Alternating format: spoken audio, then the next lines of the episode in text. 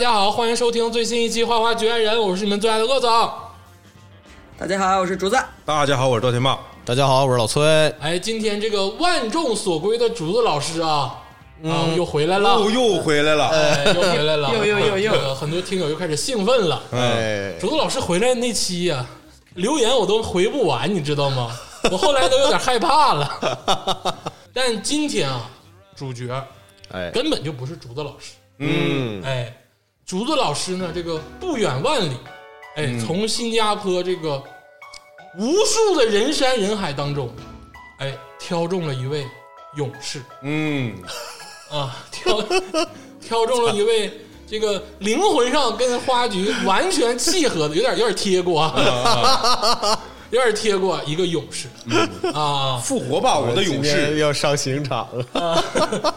这个让我们热烈欢迎这个齐天老师，齐天大圣的齐天啊，齐天老师。欢迎。欢迎。欢迎。哎，大家好，哎，大家好，我是齐天啊，今天特别开心能够来到《花花局外人 齐天老师大声的告诉他们，师承豆瓣的台柱子是谁？》，我我只能小声的说啊，是我。哦，我知我知道了，我知道了，是这个竹子老师跟齐天老师应该是在很古早的一个网站啊，还是 Web 二点零时代的这个豆瓣网上相知相识的啊，啊，是那个时候就是文艺青年泛滥的一个地方。怎么说呢？就是感谢 Web 二点零啊，感谢豆瓣网，这个感谢新浪微博。我的豆瓣注册日期应该是二零零六，然后我们认识应该是零七，嗯，差不多是是零嗯，七、对对对呃尾，嗯对，嗯啊，很早，嗯，对对，那个时候鄂总正在读小学呢。而 无无所谓啊，无所谓，小学就混豆瓣啊。你们不是师承豆瓣吗？我们是春城豆瓣啊，也都一样。屁大点地方，你还争什么台柱子？那一刷屏，十个帖子，五个帖子都在说齐天老师，另外五个哇帖子说我。哇，放屁！你真是。你都不知道，当时我的 ID 名叫“月经的坏处是痛经，好处是不便秘”，知道吧？这个名，然后就是很长。然后我从新加坡回国的时候，整个吃成豆瓣小组都在刷“全岛绝经有点有点心酸。说实话，我刚才听竹子老师突然这么疯狂的聊自己的青春，有点心酸。哎，就就就竹子老师这个网名这个事儿哈，我们俩不是十多年没见嘛，然后他这次回来新加坡，然后我们去见面的时候，我第一句打招呼就是，哎，月经你回来了。是我我是感觉这个 Web 二点零这个时代太美好了，嗯啊，就是多年不见的朋友见面之后依然叫那个尴尬的网名儿，那个，但是呢，我得这个正式介绍一下齐天老师啊。嗯。齐岩老师是在新加坡呢，这个生活多年，嗯。哎，应该是十六七岁就来到了这个狮城，嗯，哎，然后一直在新加坡生活，嗯，而且呢，这个艺术的修养极高，哦。哎，极高啊！人家是有自己的这个艺术史的课程的。哦，哦。啊，你们根本不知道什么叫艺术史，嗯，不知道，哎，你说一说，艺术是滩史，你这个不友好啊。而且呢，就是出现在各种这个专业的论坛上，或者是这些资料里。哦啊，咱们呢基本上属于高攀了啊，高攀了。呃，哎呦，听听鄂总这么一说，我感觉是是有有点在骂人的感觉，说说别人是艺术家是吧？然后对我我给自个儿自个儿稍微那个正个名哈，那个不是艺术家，不是艺术家，对，呃，稍微稍微自己介绍一下自己是干嘛的吧。哎，嗯啊、我是哎，我我是我其实是平面设计师出身，然后呢，呃，对，一直都在做广告。哦，嗯，之前呢，在谷歌做了三年半的高级设计师，然后因为身体出了点问题，哦所以把工作辞了，在家闲待了一年。然后就是在家闲着的时候，我就说可能录点录点艺术史啊，然后录点自己感兴趣的这些东西，对，录点节目。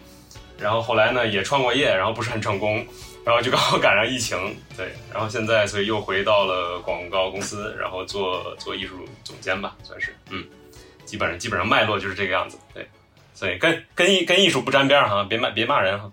嗯 你看看人家起步就是总监，嗯我们竹子老师在平面设计界也是这个摸爬滚打多年，啊，啊，也不知道能不能坐上总监的这个位置。不不知道不知道那个各位跟广告圈熟不熟哈？那个总监这个是一定是可以当上的，对吧？一个广告公司，咱们举例，二十个人里边有十八个是总监，是吧？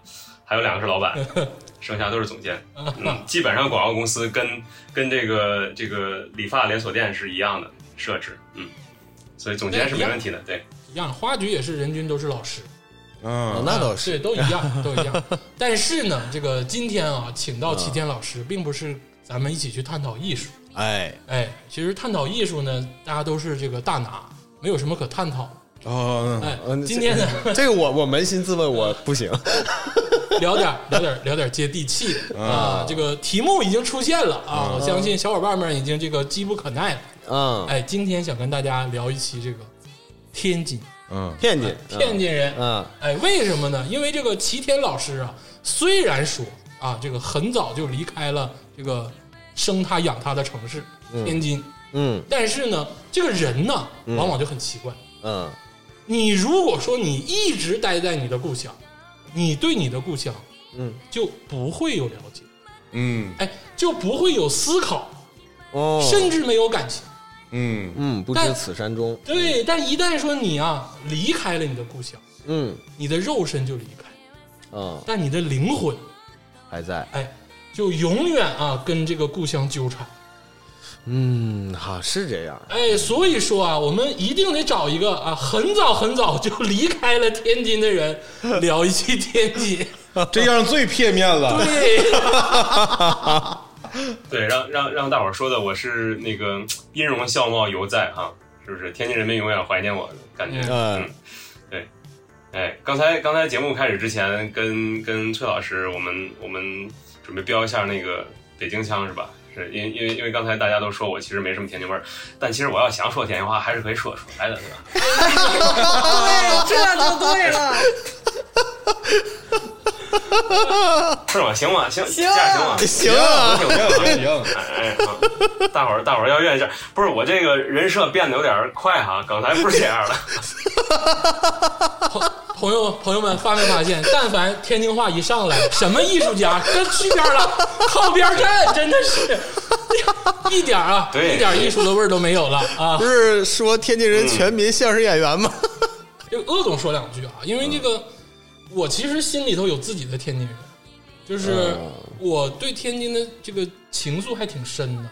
嗯，因为我小的时候，我跟这个听众朋友们也讲过，嗯。我小的时候每一个暑假，基本上都要去天津，就可能十二岁之前吧。哦，所以说去了得有六七回了，就很熟了。哦，是因为那个我爷爷看戏啊，哦哟，我爷爷看戏，那得带着你熏陶你不是带着我，就是确实没人管啊啊，，就是没人看孩啊子没人看，就是直接就是奶奶爷爷就一起过去了。哦，那天津是看什么戏？京剧？还他就是看那种大鼓啊、京剧、相声啊都有的这种曲艺，因为在这个郭老师火之前，咱有啥说啥，就嗯，是对，曲艺还没有被推到这个大众面前，就是你想去看的时候，还是说要很底层的。嗯所以说你在长春你可能看不到，啊，肯定是要去天津的。啊，然后我对天津的印象其实挺深的，但是都停留在一些画面上，嗯。比如说砂锅馄饨啊，比如说哦。比如说早餐啊，比如说那些很小很小的戏园子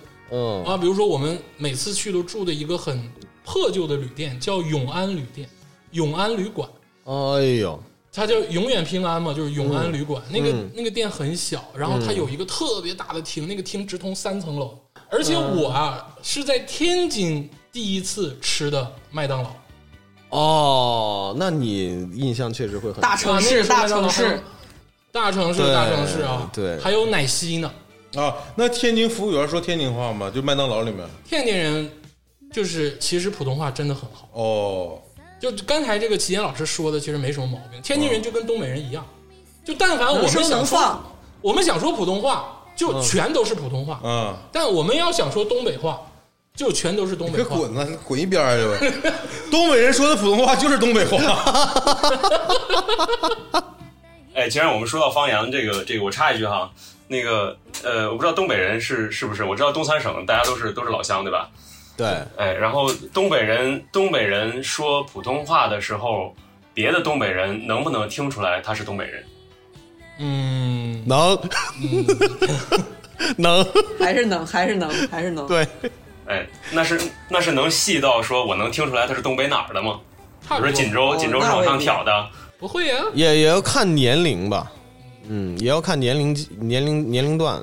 因为因为天津人天津人是可以听得出来我是天津人的。哦，对我我出来这么多年，哎，我出来这么多年碰到的呃基本上外地人，如果我不说的话，大伙儿都是不知道我是天津人。然后我说了之后，大伙儿就很惊讶啊，你你怎么一点天津味儿都没有？但是同样是天津人，就可以听出来，就你你天津的，我说是呀，然后就开始就变成方言。哇，这么细节，哦，哦，就你们有那种特殊的那个语音的摩斯密码，金蛋儿，天津话蛋儿，哦，那这个我们确实不具备这种能力。对，不具备，不具备。我们其实东北人，我觉得就一套。因为因为你知道，东北其实算是一种 盟结盟，你知道吗？哎，就是比如说，你看啊辽宁、黑龙江，然后内蒙、海南，当然我们是最大，我们吉林最大嘛，就是在中间嘛，middle of 东北，嗯。啊，the center of 东北啊，就是你看这几个是结盟的性质，但是天津不一样，天津就是一个独立的，嗯。就很独立的一个文化上，或者是他们的这个个人的属性上，其实是很独立的。嗯我刚才说，就是我小的时候对天津有一个这样的就很照片式的这种印象。然后第二个给我最大的印象就是我看那个徐浩峰老师的一部电影作品，叫《师傅》。啊，其实师傅就是真的是，我觉得把天津把天津都带活了。就是我从那个电影里认识到的，并不是功夫的深奥，而是我知道天津是一个江湖地。嗯，就他的这个江湖地，其实反而超越了重庆啊，或者是成都啊这种地方。嗯因为首先天津是码头，嗯咱们看那个黑社会的时候也知道了，就是各种这种帮派组织其实都是来源于码头。嗯天津其实也是一个码头的一个属性的城市，它慢慢的通过它自己的这个发展，变成了有它独特的这个吸引力的一个地方。嗯哎，这是我对天津的两个了解。哎，对，刚才刚才鄂总说的这个非常准确哈，就是天津是一种呃怎么说呢，很草根的一种码头文化的代表。然后关于天津文化上的独立的这件事儿呢，咱们可能还得从呃历史上开始介绍，然后哎呦要来了，我们可能大概捋一下吧，是吧？我们大概捋一下天津天津这个这个城市是怎么来的，然后然后怎么建的城市的呢？对吧？嗯，这个天津呢，嗯、特别有意思一点是，它是它是强行设的一个市，对吧？你嗯看有的有的城市它是自然的形成的聚居点啊，然后比如说呃河流旁边啊平原这个土地肥沃的地方，那咱们知道那那肯定大伙儿农耕嘛，就很自然而然的大家都靠近水源，然后逐渐的形成村落，形成城市。天津不太一样，天津在在正式建市之前呢是有人烟有人住，对吧？这个、嗯这个可能是在金金朝，咱们说金朝以前吧，有人住，但是基本上那个地方还是挺荒的，没有。嗯哎哦，然后随着周北周围的城市的呃发展，当时叫燕京嘛，对吧？嗯北京这一块儿，河北啊，燕京，呃，随着周围的呃发展，然后逐渐的可能统治者认识到说这个地方是一个河口，它是河呃黄河入海的一个口哎，口岸。然后有几条河都汇聚在这儿。我们现在一说天津呢，总说九河下哨，九河下哨，对吧？嗯有九条呃黄河的支流啊等等，汇聚在这儿。哎，然后统治者一看呢，说这个地方可能是一个呃兵家必争的一个很险要的一个地方。嗯哎，于是当时的呃就是后来的明成祖朱棣，嗯、有一出戏哈、有本有本小说叫《燕王扫北》。啊，讲的就是这个事儿，就是朱棣呢，在呃跟他跟他侄子啊争皇位对的时候，途经这个地方说，哎，完，这个地方如果要是咱们能设一个要塞，嗯一嗯个要冲，咱们把把军队设在这儿，那肯定是一个哎很险要的一个一个地方。于是设了卫，所以这个地方经常我们说天津叫天津卫，对吧？哦。然后天津人能说，我们叫喂嘴子，就是这么来的。对，嗯。对。哎，然后因为呢，它是一个呃人工设的这么一个城市，那有几件事儿就让让他觉得呃让他跟其他的城市不太一样的。哎那就是第一呢，它有明确的记载是哪年哪月哪一天开始的天津，哦，哦，所以这个这个哎，这个这个这个时间呢，我大概做了一个功课哈，这个叫永乐呃永乐二年十一月二十一日，那咱们换成公元的话，那就是一四零四年的十二月二十三日，就是马上要哎呦过圣诞节的时候，那、那个时候还没圣诞节哈，嗯对，明成祖朱棣哎在这设卫，然后赐名叫天津。天津，天津这两个字，呃，津我们知道哈，津是渡口的意思，嗯所以哦天津说的是天子的渡口。哎，哦，哎，是因为明成祖哎当年回去争皇位的时候，哎从这儿过，然后呃过河，所以叫天子渡口，叫天津。哎，对，哦因为九河下翘天津卫嘛，三道浮桥两道关。天下来也不是很特别嘛，这个有一座历史名城，也有具体的这个设市的时间啊，叫做康德元年，就是 CCC，强行被设的一个城市啊，明白懂？啊，C C C，哎，我们我们我们继续说啊，说说这个这个呃历史这一块儿，那大家都知道哈，就是天津呃，咱们别说自古以来吧，就是近现代历史上，其实其实天津还是挺重要的。嗯，嗯嗯，可能从从清哎对，从清末啊到民国啊等等，一直说天津都是说北京的后花园啊。嗯这个从哎宫宫里面的呃宫里面的王公大臣们啊，然后包括到民国时期的各种军阀呀，对吧？都喜欢。呃，办公呢是在北京办公，嗯，哎，然后那个家也是安在安在北京四九城里，但是呢还有小家啊，小家安在哪儿呢？就安在天津。哦，大家都明白什么意思哈，对吧？对，就是哎，所以自古以来，这个天津呢，就是一个咱们说玩儿的地方，嗯有有各种玩儿啊，我们玩儿玩儿玩儿花儿，玩儿鸟儿，对吧？玩玩蛐蛐儿，哦，唱戏，然后哎听大鼓。天津自古以来就是就是一个这样的地方，然后这个呢，可能也产生了一点割裂的感觉，就是天津明明是一个呃码头草根的这样的这样的文化的一个地方，嗯啊，老百姓呢都是比较脚踏实地、务实的。那咱们就说小老百姓，小老百姓嘛，对吧？嗯。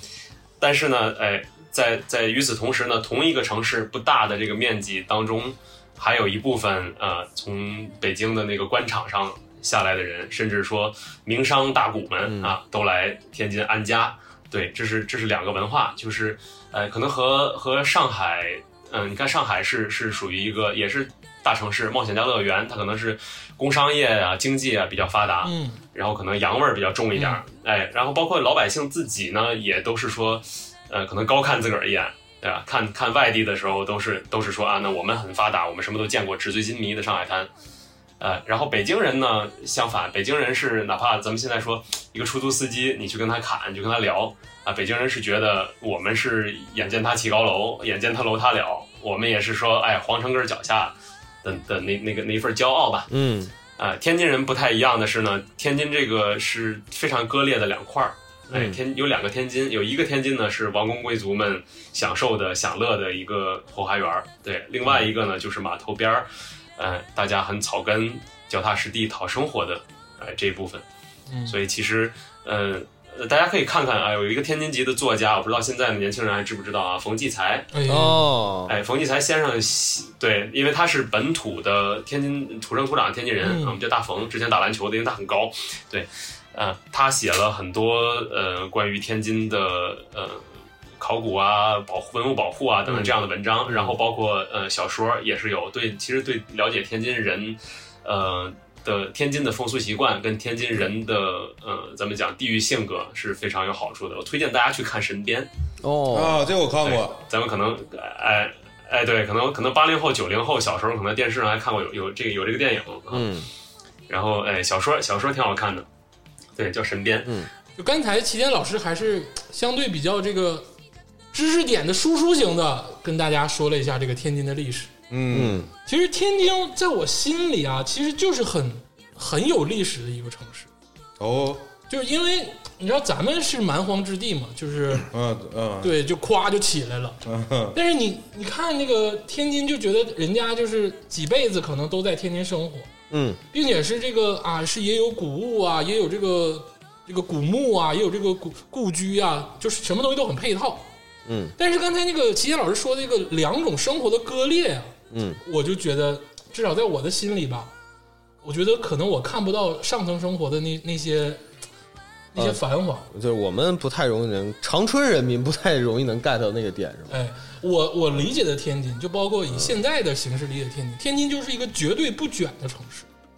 就你想想，它离北京那么近，它其实也处在一个核心的地带，但是可能是我的这个幻想啊，我就觉得天津好像跟成都似的，但成都现在也开始卷了，我就觉得在天津生活的时候，或者在天津这个城市待着的时候，我就觉得很惬意，很放松。刚才齐天也提到嘛，就是天津它有草根也有权贵的这个这这这个两两派，就是虽然它六百多年历史不是一个像上海或者长春这样的新兴城市。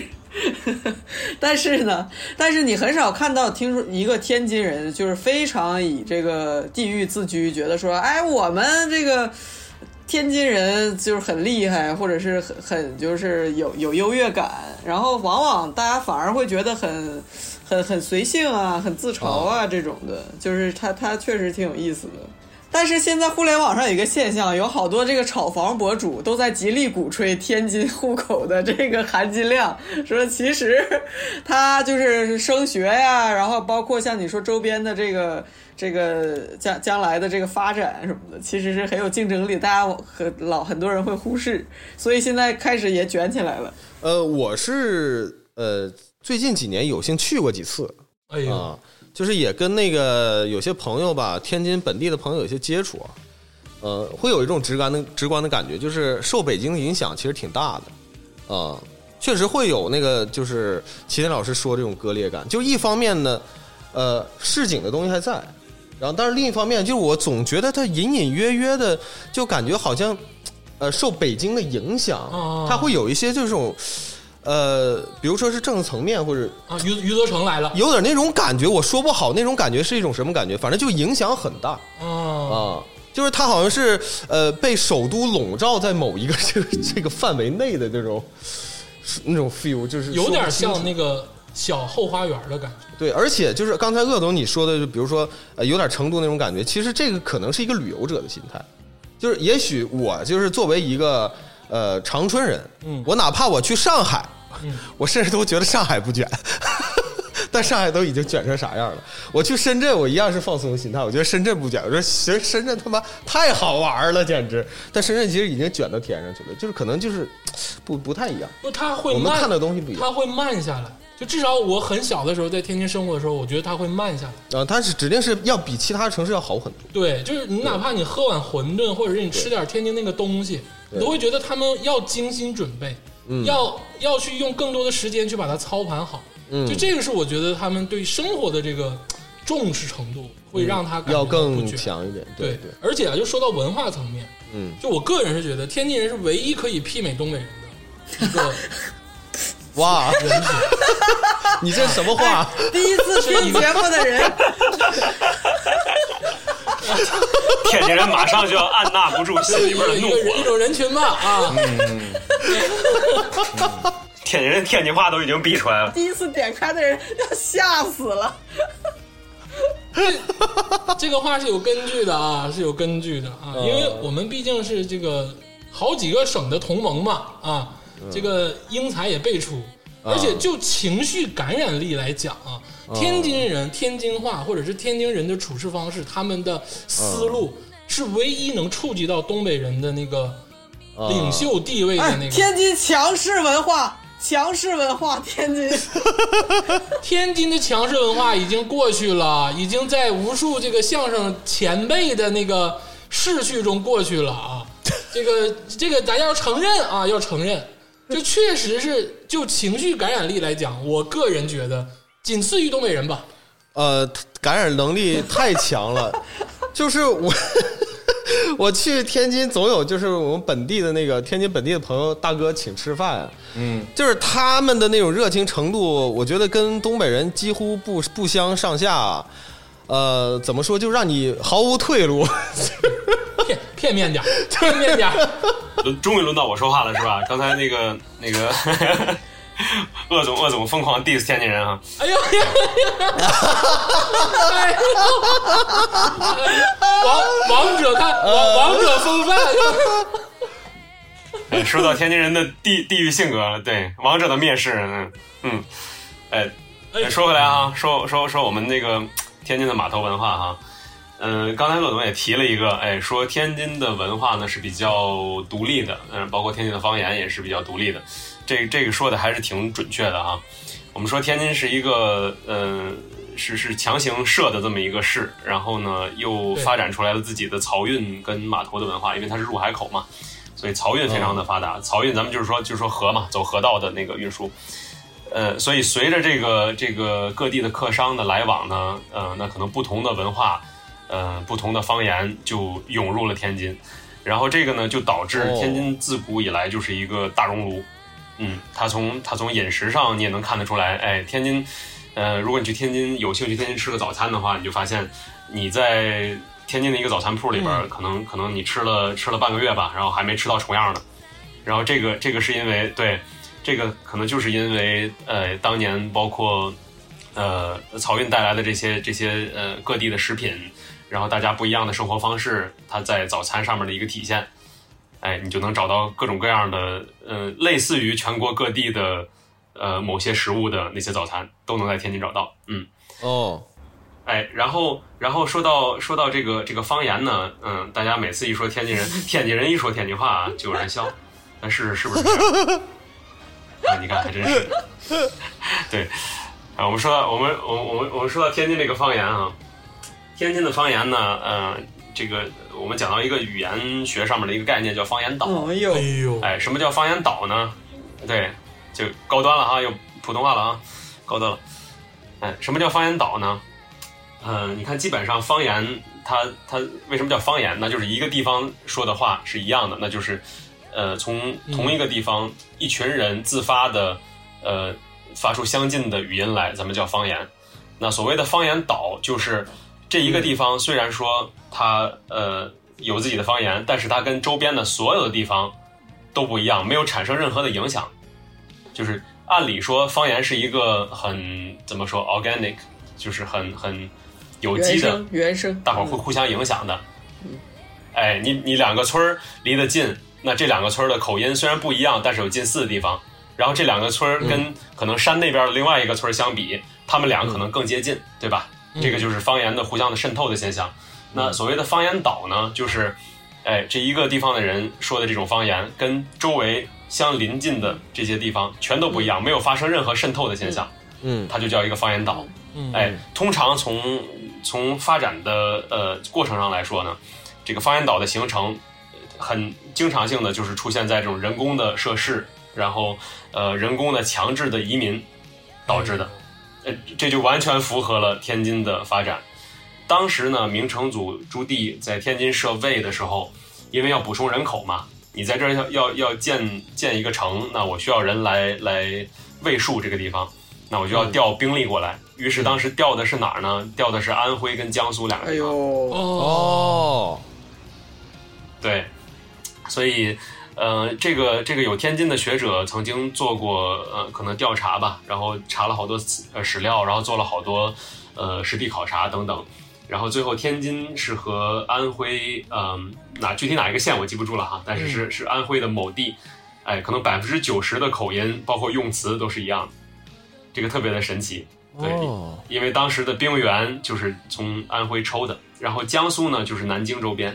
哦，所以天津有些哎有些话说的也是很像南京的口音，嗯，对，然后加上这么多年的发展，好像有点你这么一说。哎因为离北京近，哎是。嗯。嗯，嗯，然后因为离北京近呢，然后呃北京因为当时呃清朝嘛，那嗯好多满语的词汇，然后包括蒙语的词汇，也因为北京呃那些那些官僚在天津有小家，所以呢也被带进来天津，所以天津有好多词也是满语的词来的。对，哦，哦，那我知道，斯蒂庞克就是天津话。对，你看天津站嘛，对不对？啊，啊，这确实啊，因为我听苏北话，我听徐州话什么的，就跟天津话很类似，就能听懂。真的这么一说，真的是很像苏北话。我觉得，我觉，得，就特别像徐州话。我觉得，我觉得搞笑的语言真的都是都就有其相似之处，我觉得都好适合搞笑。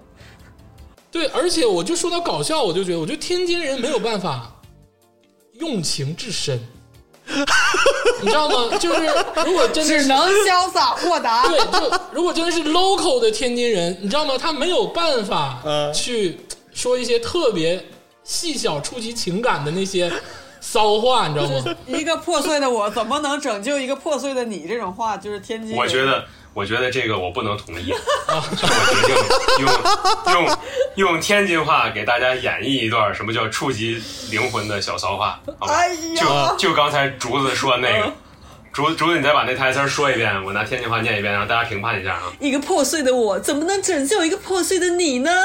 这段话如果用天津话来说的话，就是一个破碎的我能不能拯救一个破碎的你呢？能不能拯救呢？我你说怎能不能拯救呢？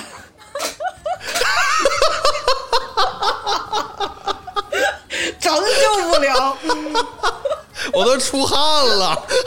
肯定肯定救不了，稀碎，稀碎啊，稀碎啊，稀碎。哎，但是但是可以救人，但是可以救人。大伙儿看过那个那个天津的那个警察救轻生的少年的那啊，个对那个啊对，少年都笑了。听白，对不对？听听听白白白白话下来，听白白好孩子，哎，对他一切都向着积极的方向去走，他没有办法就是绝望毁灭。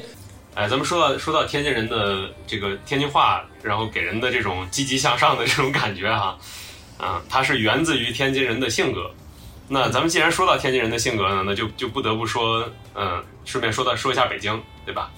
我们对比着来说，大伙儿可能会更有更有体会一点。嗯啊，虽然天津跟北京离得很近，哎，天津跟北京离得很近啊。刚才咱们也提到了，啊，北京人呢是有一种说，呃，已经看尽了天下事，对吧？但是呢，并没有豁达，而是而是觉得自己可能，因为我什么都见过了，所以看其他地方的人觉得你们没见过，我见过，对吧？是有是有一种骄傲在里面的哈，嗯。天津人呢是是刚好，天津人是看到了呃那些风云人物可能最私底下的那一面。我们说呃袁世凯也好啊，然后李鸿章也好啊，对吧？在在明面上，在北京的时候，这些人是大人物，嗯那这些人是决定家国命运的，呃，这个高高在上的大人老爷们，对吧？嗯。但是这些人到了天津来，变成了消费者，嗯。哎，我们是来是来玩儿的，对吧？所以那那在天津人看来呢，呃，我们天津人有一句话啊，这个必须用天津话说啊，就是你你你装嘛大尾巴鹰，哎，嗯。装嘛，能能听明白对吧？大大大尾巴鹰大尾巴鹰就是大大尾巴。大尾巴鹰，嗯。哎，鹰鹰对，就是这个鹰的鹰的尾巴大了，你知道吗？就觉得自己飞得高了，自己行了，对吧？啊，哎，天天津人就是，哎，你别装，就是没什么可装的，因为那个，嗯、看旁边那屋了没？哎，旁边那屋是是，比如说军机大臣啊，那是三姨太在那儿住着呢，就天天晚上也是跟跟我们家一样，对吧？嗯虽然他是大人，对，所以所以天津人的个性呢是比较呃什么事儿都无所谓的啊，我们我们我们什么都见过了，什么都看过了，然后呢，那说到这儿呢，嗯、再再跟大家说一句话，这个我不知道这个天津以外的朋友们有没有有没有人听过哈？天津有一句话叫“当当吃海货，什么玩意儿？不算不会过 什么？”。哎，重来一遍啊，普普通普通话演绎一遍哈，“当当吃海货，不算不会过当当是普通话吗？哦，”。哎，是对，当当是什么意思啊？呃，当当呢，我解释一下啊，当当呢就是就是咱们去当铺当东西就叫当当，海海货就是海鲜。呃，这句话呢说的是穷人家，是吧？他说的那有钱人不需要当当嘛，有钱人可以天天吃海货嘛，对吧？这个呃，穷人家说当当吃海货，就是说，呃，这句话是谁来评价他的呢？是他的邻居来评价他。哎，比如说我们现在说在在其他城市、其他的文化当中，呃，可能这一家人，嗯，家里边八个孩子啊，都等着饭吃呢。然后他爹在码头上扛活，然后妈妈也可能做点针线活，这家马上就过不下去了啊，那个房子都漏着哈。在这种情况下，呃，其他省市的人，可能其他文化里边的人会觉得，哎，过得很辛苦。但是呢，为了孩子，为了生计，那那咱们得家里就就两条裤子，然后当一条裤子，剩下的能够咱家吃三天。这三天再想找点别的工作，对吧？这是其他地方的人。嗯那大伙儿会觉得，大伙儿会觉得这样比较符合这个这个呃正常的一个向上的一个价值观。但是呢，天津哎，天津人在这种情况下，就是属于反正生活都已经这样了，那不如我们吃点好的吧。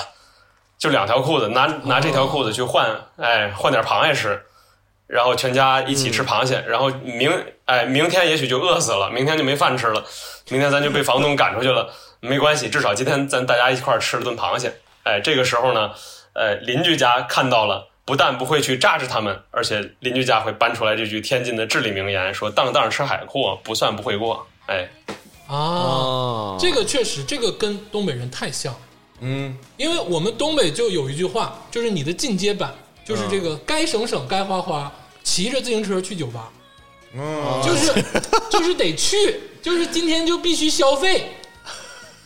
啊，就我怪不得你知道吗？就是我对天津人有格外的好感，嗯，就是真的是价值观有点有点雷同。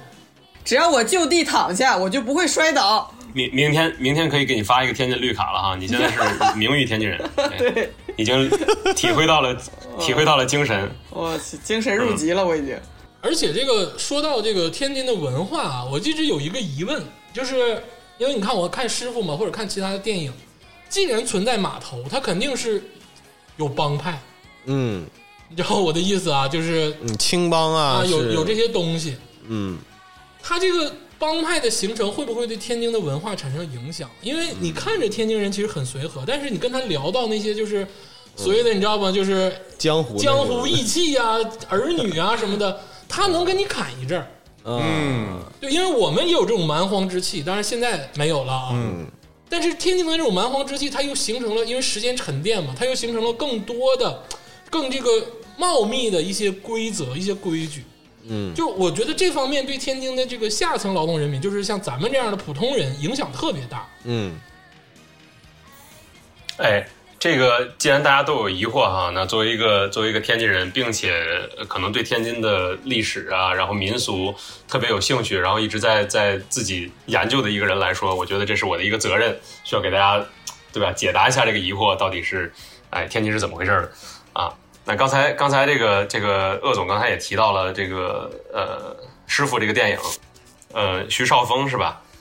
徐浩峰，徐浩峰，啊，徐浩峰，对，嗯，这个这个这个电影我其实其实看的时候就觉得特别喜欢。当然我知道，呃，在网上有一些争议哈，说呃，比如说他的他的武打设计啊等等，是是徐浩峰自己作为一个爱好者，可能自己杜撰出来的，有好多地方不符合这个实际习武的那个那个规律等等。这个这个争议我是知道的，但是他讲天津的这一部分呢，其实讲的还是挺精确、挺准确的。那我们从从几个地方来说。呃，作为一个天津人，为什么觉得这个这个片儿拍的还不错？那可能呃最明显的一个一个特点，咱们知道呃，可能有点剧透哈。这个反正也是也是好多年的老电影了啊。如果没看过的朋友，自自己跳过这一段啊。这个它主线剧情呢是讲呃这个，对是这个，因为我特我最恨剧透，对，因 为 这个这个呃，接着说哈。我们这个廖凡来呃主演的这个舞狮，他是从广东是吧？啊，从南方，对，哎，自己自己可能过来呃天津这一块儿闯闯江湖，然后想在这儿开一个武馆。哎，这个我们知道天津天津的这个曲艺呀，然后包括习武呀，这些都是属于呃一直以来的一个一个传统。那咱们知道那个霍元甲啊，霍元甲也是也是天津人，嗯、对，所以，所以这个这个这个舞狮，或者说说这个武馆，这个在天津是一直以来都有这个传统和这个文化的。那这个里边讲的特别准确的一点哈，就是呃，又结合到我们刚才说的天津的文化的独立性上来说了。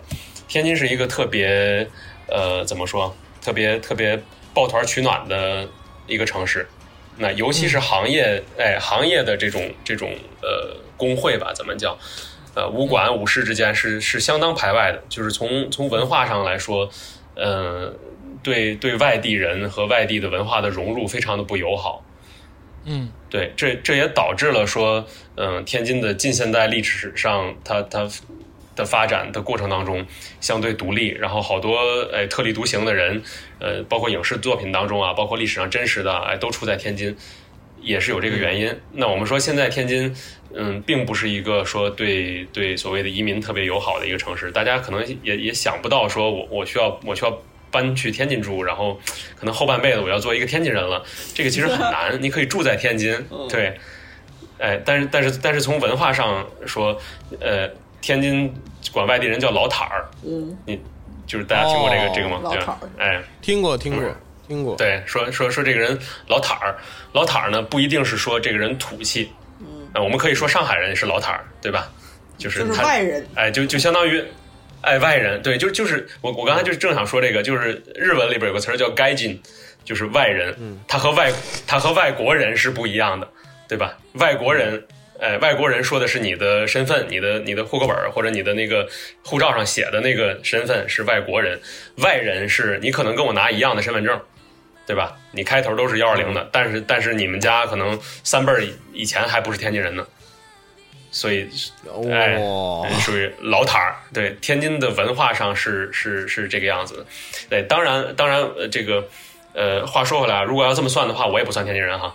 对，先先自己声明一下，嗯，我只能是说，哎你也，是他乡之人。对，只能只能说是从从呃我自己的角度吧，然后可能对这个事儿做一个解读，那不一定准确，咱们也不是专门搞学术的，然后每一个人的生长环境可能也不一样，对事儿理解也不一样，我只说我的这个这个呃感觉。那咱们听众朋友里里边呢，比如说有天津人，或者说呢对天津呃更了解的人，那欢迎大家来讨论，对吧？在呃我做一个免免责声明吧，算是对评论区见。哎评论区见，对。没没有必要，没有必要，我们从来都不客观 嗯啊，从来都不客观。对，是，对，就就这么回事儿了。他这个其实属于他刚才说那个老塔儿啊，我、嗯我有感觉，嗯。就是天津的女孩啊，就是你看我又要拉上了东北，你知道全中国啊为数不多啊女性地位算是比较高的地方啊，除了东北就是天津，哦，真的啊，真的我，插一句哈，天津没有女孩，天津只有姐姐。咱们既然已经说到这儿了啊，说说天津天津姐姐们的事儿啊，我我作为一个这个天津土生土长的大小伙子，我就跟大家说说天津姐姐的事儿啊。这个天津姐姐们不要打我哈，哎，我是按按自己人的标准来说这个事儿。那天津的女生的天津的女生呢，性格是比较，我们说好听一点叫泼辣的吧，嗯。嗯。嗯，对，这个这个这个放在全国来讲，可能都是数一数二的。天津女孩是挺吵的，说实在的，对，嗯。呃，天津话来天津话来说叫咋呼，咋呼对就咋咋呼呼北京这不是东北话吗？咋呼。嗯。这东北话，嗯，差不多，基本上基本上北方北方北方大家都这么说吧。哎，对，咋咋呼呼，然后或者我们叫扯，说这说这女孩特扯，嗯哎，就是所谓的说，嗯，没没有，也不能叫没有规矩，反正就不是端庄，就是端庄的反义词，不含蓄，嗯，对，不不含蓄，对，就是就是，呃，可以可以跟老爷们儿一块儿撸胳膊挽袖子，咱喝一顿酒，或者打一架，或者什么，对吧？哎，是是是这种感觉的。对，天津的女孩基本上都是都是这样的。然后天津的男生呢，我们既然已经说到了女孩了，我们就说男生哈。这个，哎，稍等，狗叫了啊，等会儿啊。说到天津男生，太狗叫了。了。既然说到了天津的女生呢，那我们就顺道也聊一下天津的男生吧，对吧？啊，看看，嗯、天津天津男生这边呢，呃，我们从从好坏两方面说，这两这两方面呢，其实是是同一个性格或者说同一种呃同一种特性的两种说法，哎，对吧？一体两面，嗯。一体两面，嗯，我们我们说说的好一点呢，我们叫做呃比较随遇而安，嗯，天津这个这个哎，天津的男生是是比较踏实的，嗯，那我们可能不会说把、哦把全部的家当我们投在一个所谓的特别好的投资项目里边，看他能赚多少钱，对吧？哦。可能翻个翻个七倍八倍，对，咱下半辈子就就就发了啊，然后或者说呃，咱们呃这个呃赌博啊，因为新加坡有赌场嘛，我们就拿这个举个例子啊，嗯嗯，说哎赌博咱 all in 啊 all in，然后看能赢多少，这种哎天津人是不太容易做出这种事儿来的，嗯，然后呢，哦追求稳定，然后追求可持续的发展，然后细水长流啊，大家 you get the idea 对吧？大家大家明白是什么意思？哎，就是没有那同样上。进心，哎，同样的一个，我们翻过来说，竹子竹子竹子跳了啊。同样的一个，我们翻过来说，嗯，就是没有上进心，或者说，呃，不是不是，这叫什么小富小富即安吧？嗯。嗯，好好啊，哎，这个这个这个东西呢，可能是因为这样，所以才催生出了呃天津女人比较泼辣的性格啊！你怎么不去上班呢？你怎么你怎么又钓鱼去了？对吧？这种啊哎，然后也可能是反过来，就是就是因为那个另一半的要求比较激烈，然后导致了呃男生这边的，哎，反正反正我动不动我怎么努力，你都是说我，我就干脆就这样吧。对，也有可能，嗯，这可能是相辅相成的，两边来的，嗯对我找补一句啊，就是刚才说到这个姐姐们，就是这个天津的女孩儿，她我刚才一直说她跟东北女孩非常的相似，包括泼辣的性格啊，撸胳膊挽袖子啊，或者是能成事儿这些事儿，其实都很类似。嗯，天津女孩儿跟东北女孩儿唯一的有一点点不同，就是天津女孩儿有骄傲，怎么东北女孩不骄傲吗？不是？我天津觉得都挺骄傲不是的呀。天津女孩的骄傲是，我不知道这个说法对不对啊，齐天老师。哎天津女孩一般不不远嫁，对，这个这个说的非常对，对，一般不远嫁。呃，但是咱东北东北人，别说东北女孩，东北人就是全国各地了，那倒是对不对？啊，你从这点来看的话，那很也算工人。对，哎，这个这个我接过来一句哈，因为因为我跟竹子都是都是出来在外边嘛，那你在呃国内的时候，咱们咱们不说北京、上海这种大城市，呃，那可能比如说长春，比如说天津，那我们很少说小的时候会遇到外地人、外国人，对吧？那可能大部分人的圈子都差不多，尤其是可能东北的，就是老老工业基地的这种这种呃设置，更导致了可能大家大家都差不多，然后你你见到的人跟你的生活水平啊、跟你的文化都很接近，从小到大长大的环境，但是出来之后，啊哎，我们就遇到了可能各种各样的人，全国各地来的人都有等等，呃，然后可能东北人是遇到的比例最最高的，嗯。嗯，哎，因为东北人就就喜欢闯嘛，因为本来东北人也是闯关东出去的，变成的东北人，这个这个这个骨子里的性格就是说，哎，我拓展一下新的地方，然后新的生活等等，对。然后，哎，天津人刚才鄂总说说，可能天津女孩不远嫁，呃，这个呃是天津人的一个普遍性格。我出来见到最少的人就是我的老乡，真的我来，挺少的哦 我来我来我来新加坡这么多年，我感觉比呃北京人都少。少，就二十多年了吧。然后，呃，我我当时是很，呃，也是因为想家，然后也是也是说，可能大家在家找一个文化相近的这个这个呃组织。可能交流起来比较容易一点，所以我就说当时弄一个说天津人的群吧，因为人家人家别的地方，尤其是宗乡会，南方人讲对吧？有会馆啊，有什么的。那我当时是说啊，那我把认识的可能大家呃一传十十传百的这样天津人都都传起来，我们弄一个弄弄一个群，然后传了这个群第一个版本呢，可能大概有四十七个还是四十八个人，呃，然后进来之后呢，然后发现这些人本来就都是在我的圈子里认识的天津人。然后我说：“那你们有没有哎其他的亲朋好友呀、老乡啊什么的？”呃，结果大伙说就都在这群里了，基本上。嗯，太惨了。齐天，你知道 你知道我不是认识几个乌克兰人在长，你知道在长春的乌克兰群微信群有多少人吗？我不知道。乌乌克兰人在长春都有八十多个人的一个微信群，你们也太惨了。做做做乌克兰人找老乡的几率比天津人找老乡的几率高得多。行，我们这个上半趴也大概的宏观的啊轮廓的了解了一下天津，嗯，这个确实是不一样啊，确实是不一是的。样。当然，这个鄂总呢也是调侃啊，调侃人家这个历史沉淀，人家这个城市发展，嗯，就是长春可能真的就只差一点点，但是 哎你别这么唠。这个其实长春按现代角度发的看啊，嗯。其实长春是个很老的现代化城市，嗯，因为在现代化精神中，咱们是第一批现代化城市。哎，啊，他们只是城市老，嗯。啊，但是不一定怎么说。嗯，啊，行了，天津也有义气，你这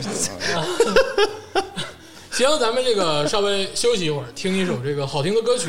哎。下半趴呢，咱们这个具体聊一聊，我觉得这个天津的这个衣食住行玩儿，哎。哎，我觉得这方面还是比较诱人的。嗯，哎，稍微休息一会儿。哎，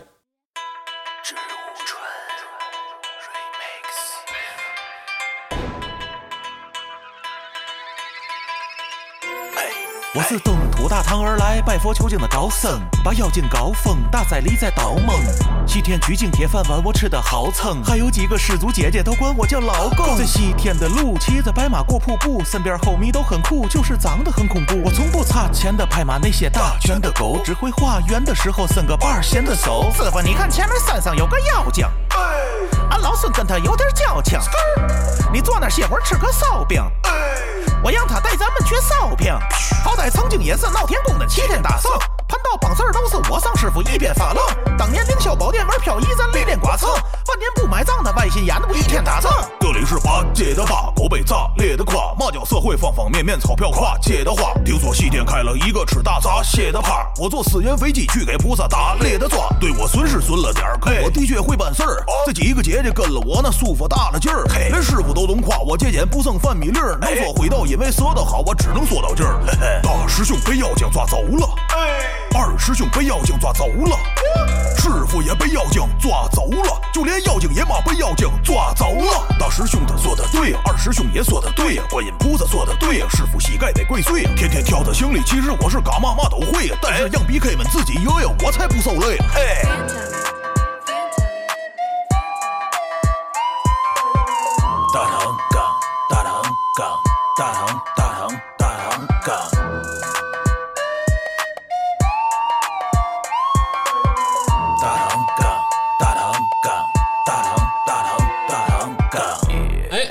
个好听的歌曲，咱们继续天津的话题。哎，哎，刚才上半趴确实是齐天老师跟咱们强烈的输出啊，嗯。我觉得都基本上把轮廓呀、把宏观的东西都聊透了。嗯，我是觉得不太片面。啊，就哦。很主观啊啊，很主观啊，这个没有办法啊，没有办法。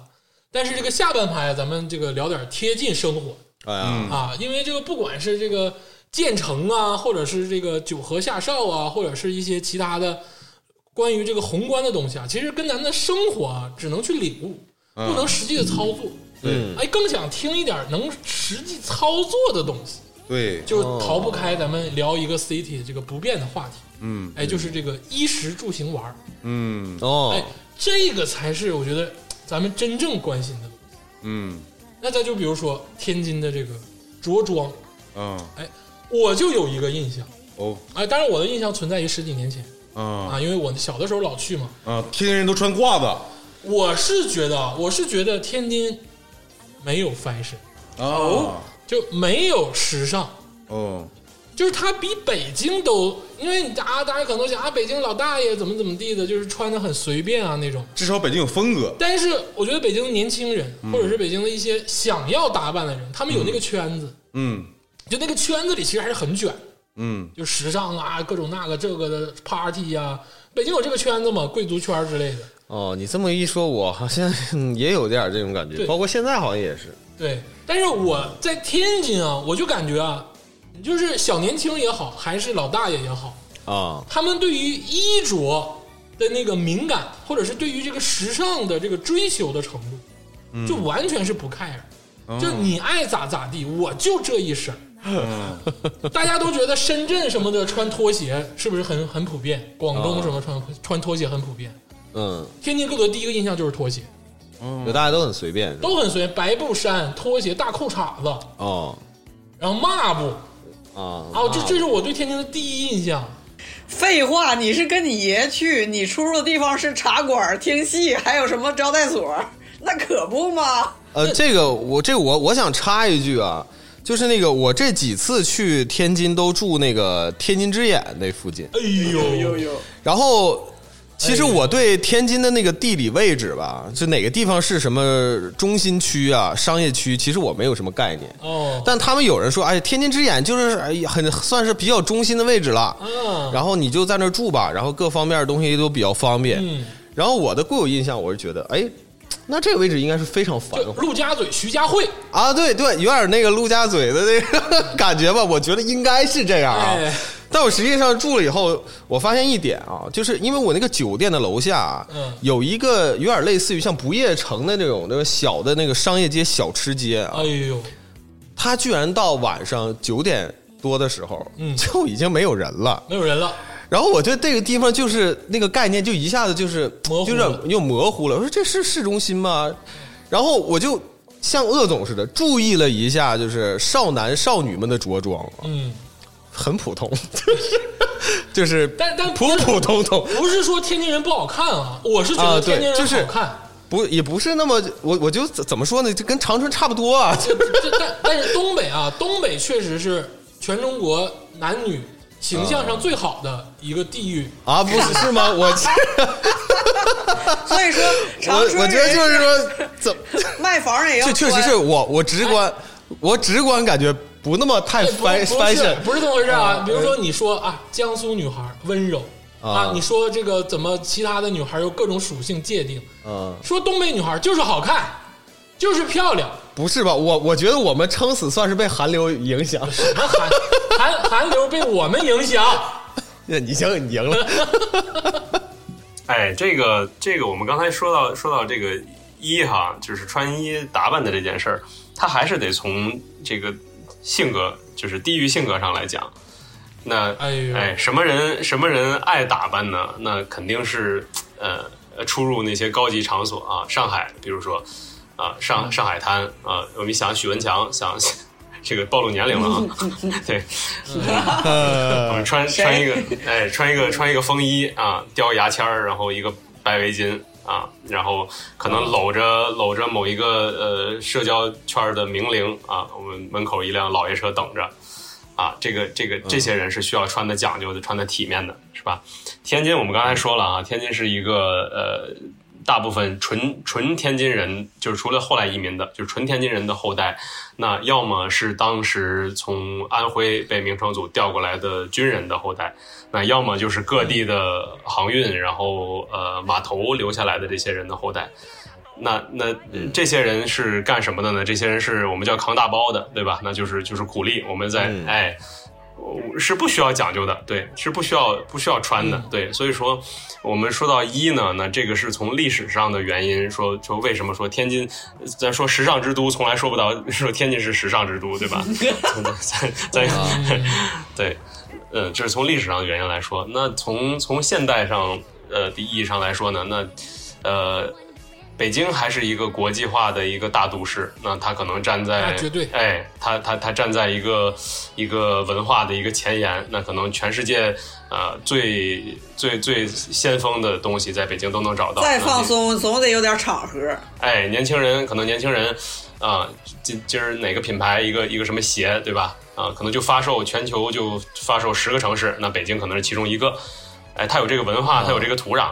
那那天津作为一个，我们虽然说它是个直辖市哈、但是这个其实其实挺惭愧的，对，所以所以它并不是一个在在国际地图上非常呃重要或者说呃非常先锋前沿的这么一个地方。所以说你在天津说看不到大家在追潮流，这是两方面，一方面呢是历史造成的性格的原因，我们就是不太不太想说呃把这个什么东西都穿在身上。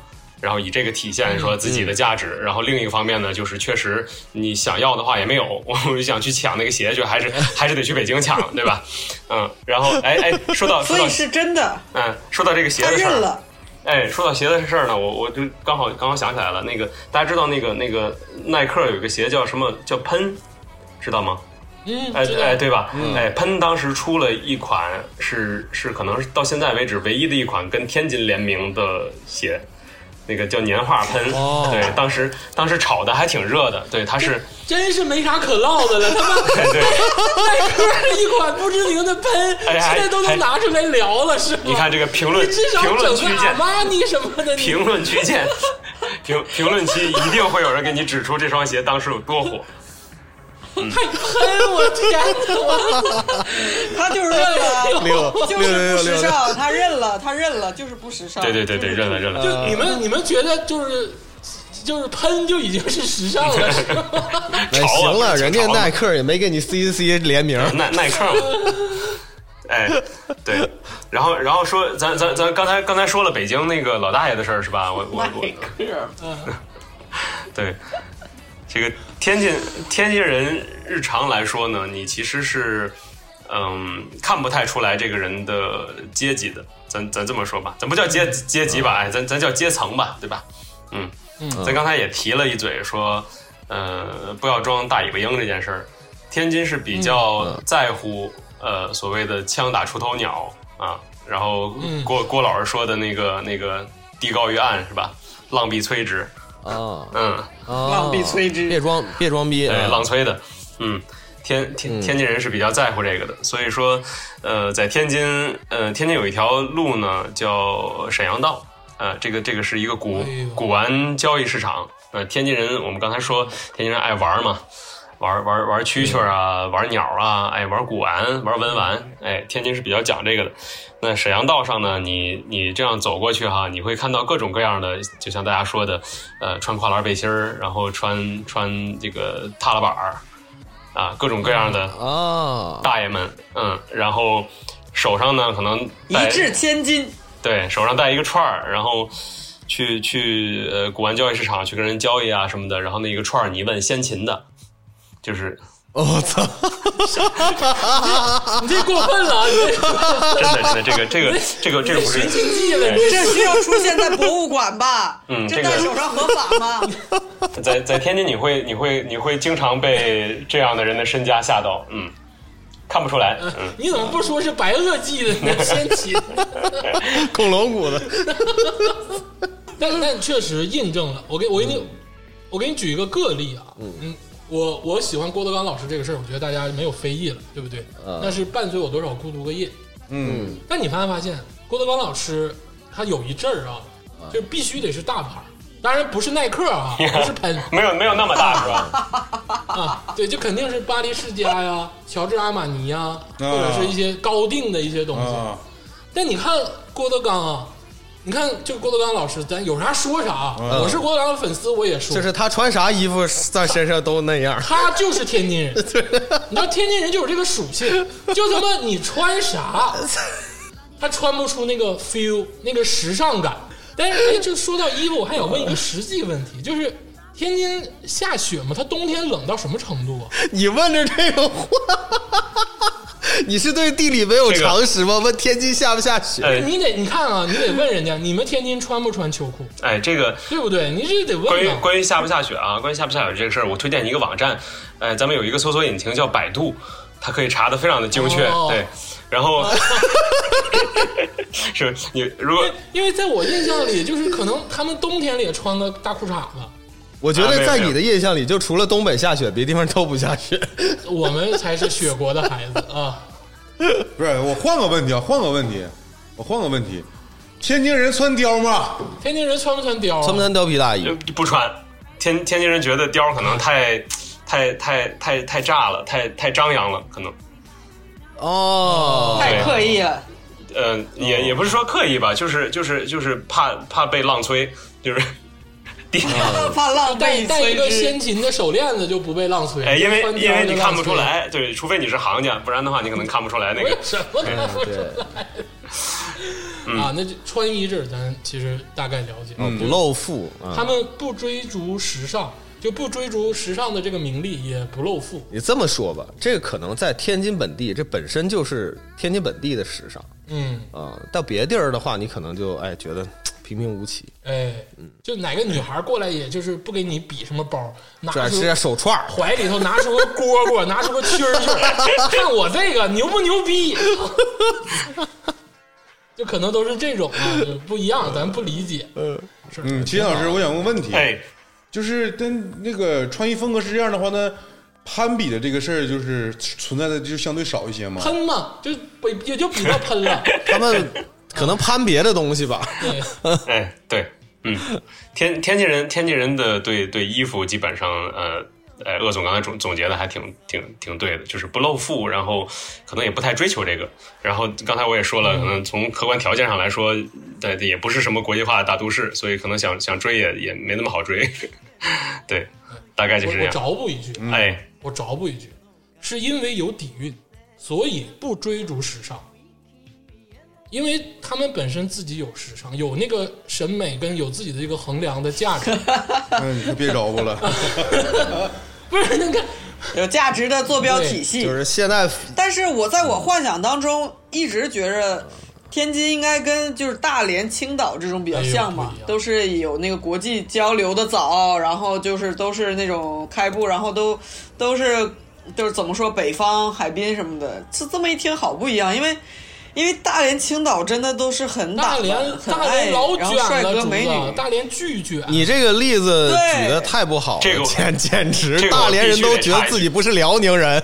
这个我必须得插一句，这个刚才鄂总说啊，说那个东北的女孩儿就是一个好看，就是一个漂亮，这个我非常的同意。然后刚才竹子说说大连非常时尚啊，大家都穿的很好看，然后对吧，很国际化，这个我也非常同意，因为我老婆就是大连人，哦，这个我不同意。那这就是我录的最后一期节目了，你们就可以跟我再见了。还卷到这儿了，哎，但是我我是有一个问题，刚才那个竹子老师他对比的是这个，嗯，港口城市，但哎其实天津它是码头，嗯，相对的你得是对比川渝或者是武汉，那我那成都、重庆都卷崩了，哎，我感觉武汉他们那个穿衣风格也呀。挺卷的，那绝对卷呢。天津人为什么不努力？我不是说了吗？人家有自己的审美价值体系嘛，人家不卷这个时尚的龙卷风，这是好事儿。天津跟大连还是还是不太一样的，对，虽然就是天津有天津港哈，大连有大连港，但是人家的那个大连港是在市里面，对，天津港是在塘沽，对，塘沽哦塘沽是天津市外的，对，离离那个市区还是有一段距离的，对，所以还是还是不太一样，嗯，天津更多的，哎，天津更多的可能可能就是说呃码头文化，像像巴总说的，对，嗯。嗯。就是穿衣这块儿，哎，咱们就放心了。嗯。真的有一天去天津，咱穿啥都行，嗯。不用去这个迎战嗯，呀，啊，不用太大心理负担不，用太大心理负担。嗯。好事儿啊，好事儿，嗯。我真觉得是好事儿。就是说白了，二十块钱的 T 恤衫随便穿，嗯这这绝对是一个能让我开心的事儿。嗯，我就喜欢穿土点儿，哎，对。但是但是你你看人家啊，你看人家这个穿衣不讲究，啊，嗯但是我是觉得天津在吃上，哦就是食，衣食住行的食，嗯嗯在吃上啊，那他妈就是讲究疯了。哎，啊，他那种讲究还不是穷讲究，不像是你北京啥屁菜没有，但是还跟你摆谱哎，啊，就是那种啊，我们这个宫廷御膳或者怎么地传统美食，天津就是多，就是一样多，我就是牛逼，就是实力压死你。嗯。啊嗯，呃，就是唠到这儿块儿，我我就是我先问一个问题啊，就是总在网上看那个天津人吃这个煎饼果子，他真的是会自己带鸡蛋去那个摊儿吗？哎，对，对，这个这个这个，哦哎，我我也我我之前也在网上看到大伙儿问这个问题，呃，当时我第一次看到这个问题的时候，我还觉得这不是很自然而然的事儿吗？就是就是大家真真的在很很认真的。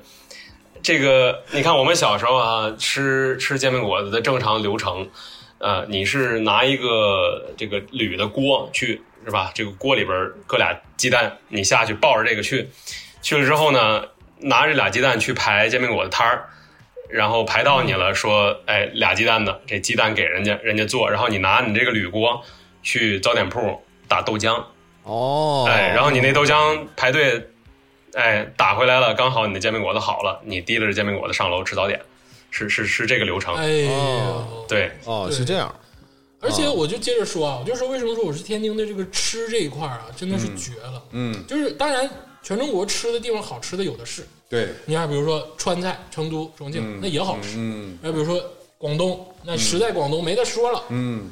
但我就觉得天津的吃的是真正的老百姓的美食，哦，就是它能它能够让你接受，它它不会让你想别的。我到广东吃一顿，我真的有点担心自己的钱包。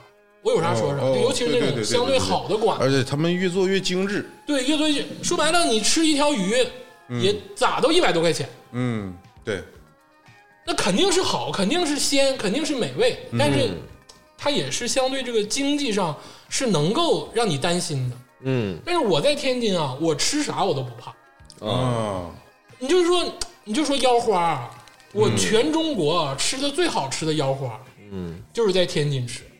还有就是那个我印象最深的就是馄饨，都说南方的馄饨好吃，嗯，但是我从从小的时候到现在，我没有吃过那么好吃的馄饨，好像鄂总要哭了似的啊。你可能是当时是饿了吧？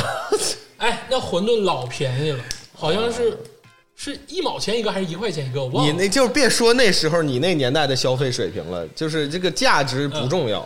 而且你现在吃那么狗不理狗不理不行啊，狗不理不行，狗不理也贵死了。太扯淡了，狗不理太扯淡了啊！嗯就是说那个砂锅那馄饨啊，嗯，哎，就人家你看人家也没放啥东西，啊但怎么就那么好喝？怎么就让你欲罢不能？我就说，呃，刚才正提到这个啊，这个面点啊，哎 这个所谓的这个面包肉啊，呃，就是这个这个包子这个事儿吧，我我在天津吃了几次啊我当然我也没吃狗不理，哎，就是我跟你说啊，嗯。天津但凡津我知道他们不吃狗不理，不是，你听天津但凡在在全中国出名的东西，嗯，都不好吃。都不好吃是吧？嗯。就比如说麻花啊、狗不理包子什么都不，但是你得吃它那个真正的地头上的那个东西。啊、西。对，就是随随便便的在马路旁边找一个包子铺，那包子我怎么说？我就是长春这片儿就做不出来那么好吃的包子。咱咱们都把精力花在时尚上了，也没有精力去。然后，然后刚才天霸老师说这个煎饼果子这个事儿啊，因为我有一个同学是天津人，嗯，然后我有一次是全国秋季糖酒会，然后就是那个那那天晚上完事儿，他说我带你去吃这个煎饼。哎啊，我说那来天津肯定得吃那个煎饼果子，嗯。巨巨巨好吃，都说是吧？然后去那个店啊，我是真真的觉得那个店也是开的挺牛逼，就是它是掐点儿开，嗯，它不是全天一直都开，而且这个营业时间是非常有限的。我记得那天啊，他是他妈晚上才开始营业，哎呦是七八点的时候他才开门儿有规矩。啊，对，然后可能就是卖那么多，就他也不卖了，嗯啊，然后我是掐着他刚开门的那个一瞬间嗯去排，然后我才买到了，我以为嗯那个东西得好吃成什么样。但其实也并没有，哎就是是属属于一个，就是它那个操作流程非常之复杂，啊，就让你觉得这个东西贼好吃，但是我一吃就是能感觉出来这是本地人愿意吃的东西，嗯，就是我一个外地人，就是我可能 get 不到它那个好吃的点具体在哪儿，嗯。啊，但是就是那个范儿贼正，嗯，哎，而且这个我接着我接着说啊，我接着说，就是我刚才说，就在天津吃东西，你别吃那个就是全国出名的东西，那都一般，什么十八街麻花啊，什么狗不理包子，那倒是没人那就是哎呦，那就是有多要有多烂有多烂。对我们都是说本地的朋友说这家店就贼牛逼，哎，就是他人家人家那个小炒，就那个炒菜，嗯，哎，真的是每盘菜都卡在我的心窝，就真的是特别适合东北味。哦，我刚才说腰花啊，还有那种就是他们做下水或者做肉片儿，哦，真的是一绝，嗯，而且巨他妈下饭，巨好吃。呃，哎，我我刚才说一下老崔说的这个煎饼果子这个事儿哈，啊，天天津人有一个特别著名的说法，叫哪儿的煎饼果子最好吃，就是我们家楼下的。哦，哎，每一个每一个天津人，哪怕这个这个两个小区挨着哈，这小区楼下的这个煎饼果子摊儿做出来的味道也不一样，它不是同一拨人做的。那那肯定是自己吃自己家楼下那个做的最最贴心嘛，最最合自己的胃口。所以你说煎饼果子去店里吃这个事儿，一听就不对了，它不应该是个啊，店，不是，是买走的，哦，是买走的，他他也只打包。主要是你人家说了，你不住那儿，呃对，嗯对对对对，就是他这就是三个大娘，嗯，他他不应该有一个，他不应该有一个门脸儿，它它应该是一个小车推着，哎，哦，然后，然后这个呢，这个呃，早点出摊儿这个事儿是是对的，可能早晨他可能六点半甚至更早一点儿就出来，然后可能到到七八点钟就没了，就就走了，哎，是是这个流程。呃，然后这个说天津的煎饼果子好吃这个事儿呢，我我我先给大家一个一个注脚吧，咱们放一个小星星，然后下边放一个小字儿，待会儿读一下，这个字儿是什么呢？就是呃，天津的好吃的煎饼果子现在也不是天津人做的了。嗯，对。哦。因为这个这个早点这个已经被周边的这些小地方的进来的呃务工的人员垄断了，对，但是依然好吃哈，哦，哎，然后这个这个、嗯。这个事儿呢，甚至都不是说那个最近这这十几年发生的，这个已经很久了。你像我们，可能我上中学的时候就已经基本上早点摊儿都是都是外地人了。当然，外地没有没有、哦。哎没有外地到很远哈，可能就是天津周围的郊县啊、什么的，对。嗯依然好吃是我相信的，因为食客们的基础还在嘛，大家就是会评价，所以它肯定在品质出品的时候它会卷起来。所以说，在天津依然嗯煎饼果子会比其他地儿好吃，这个是有有逻辑，应该能成立的。对，然后如果下次呃大家再去天津，或者说我们评论区有有有朋友有幸去天津的话啊，呃，教给大家一个甄别的方法。啊、你想在天津吃好吃的东西，你就想什么东西最市井，什么东西最快，这些东西通常都会好吃。呃，我给大家解释一下是什么呢？哎，呃，咱们又说回来了啊，天津码头文化，对吧？那你在码头上干活儿，嗯，早晨你得七早八早就去了，嗯，你去的越早呢，你拿到活儿的几率越高，对吧？要不然你去晚了之后，活儿都让人抢走了呀。你到中午了，你还没找好活儿，你就没事儿干了，所以你要去的早。然后呢，去的早，你在这等活儿的时候，赶快吃两口，然后哪一个老板一叫说大个儿，你过来，你给我扛这个，你就得走。所以什么东西呢，就得找快的东西。你包括呃什么麻花呀、煎饼啊，然后呃什么炸糕这些东西，就是天津的有名的小吃吧，基本上都是以迅速的补充能量，然后吃的很快很利索为主。嗯哎，所以这类的东西，哦哎，通常都是天津的会比较好吃。然后大伙儿想想啊，比如说羊杂碎，哎，嗯，就是我们的这咱们叫什么羊杂羊杂汤，新加坡叫，嗯，对吧？就是就是呃各种各种下水，然后配一个烧饼，这个东西很快，你不需你不需要把它嚼得很烂，对吧？因为本来呢就是已经下水就就挺稀挺稀烂的了，对吧？搁嘴里一秃噜，然后咬一口烧饼，完事儿你就可以去干活了。这种东西都很好吃。而且这个刚才这个齐天老师只说了一点小吃的事儿，我还是要强调一下这个小炒，哦，就炒菜这块儿，啊就大家一定要吃一点这个天津的这个当地的这种炒菜。哎呀，那个味道啊，真的是符合咱们，至少符合北方人的胃口。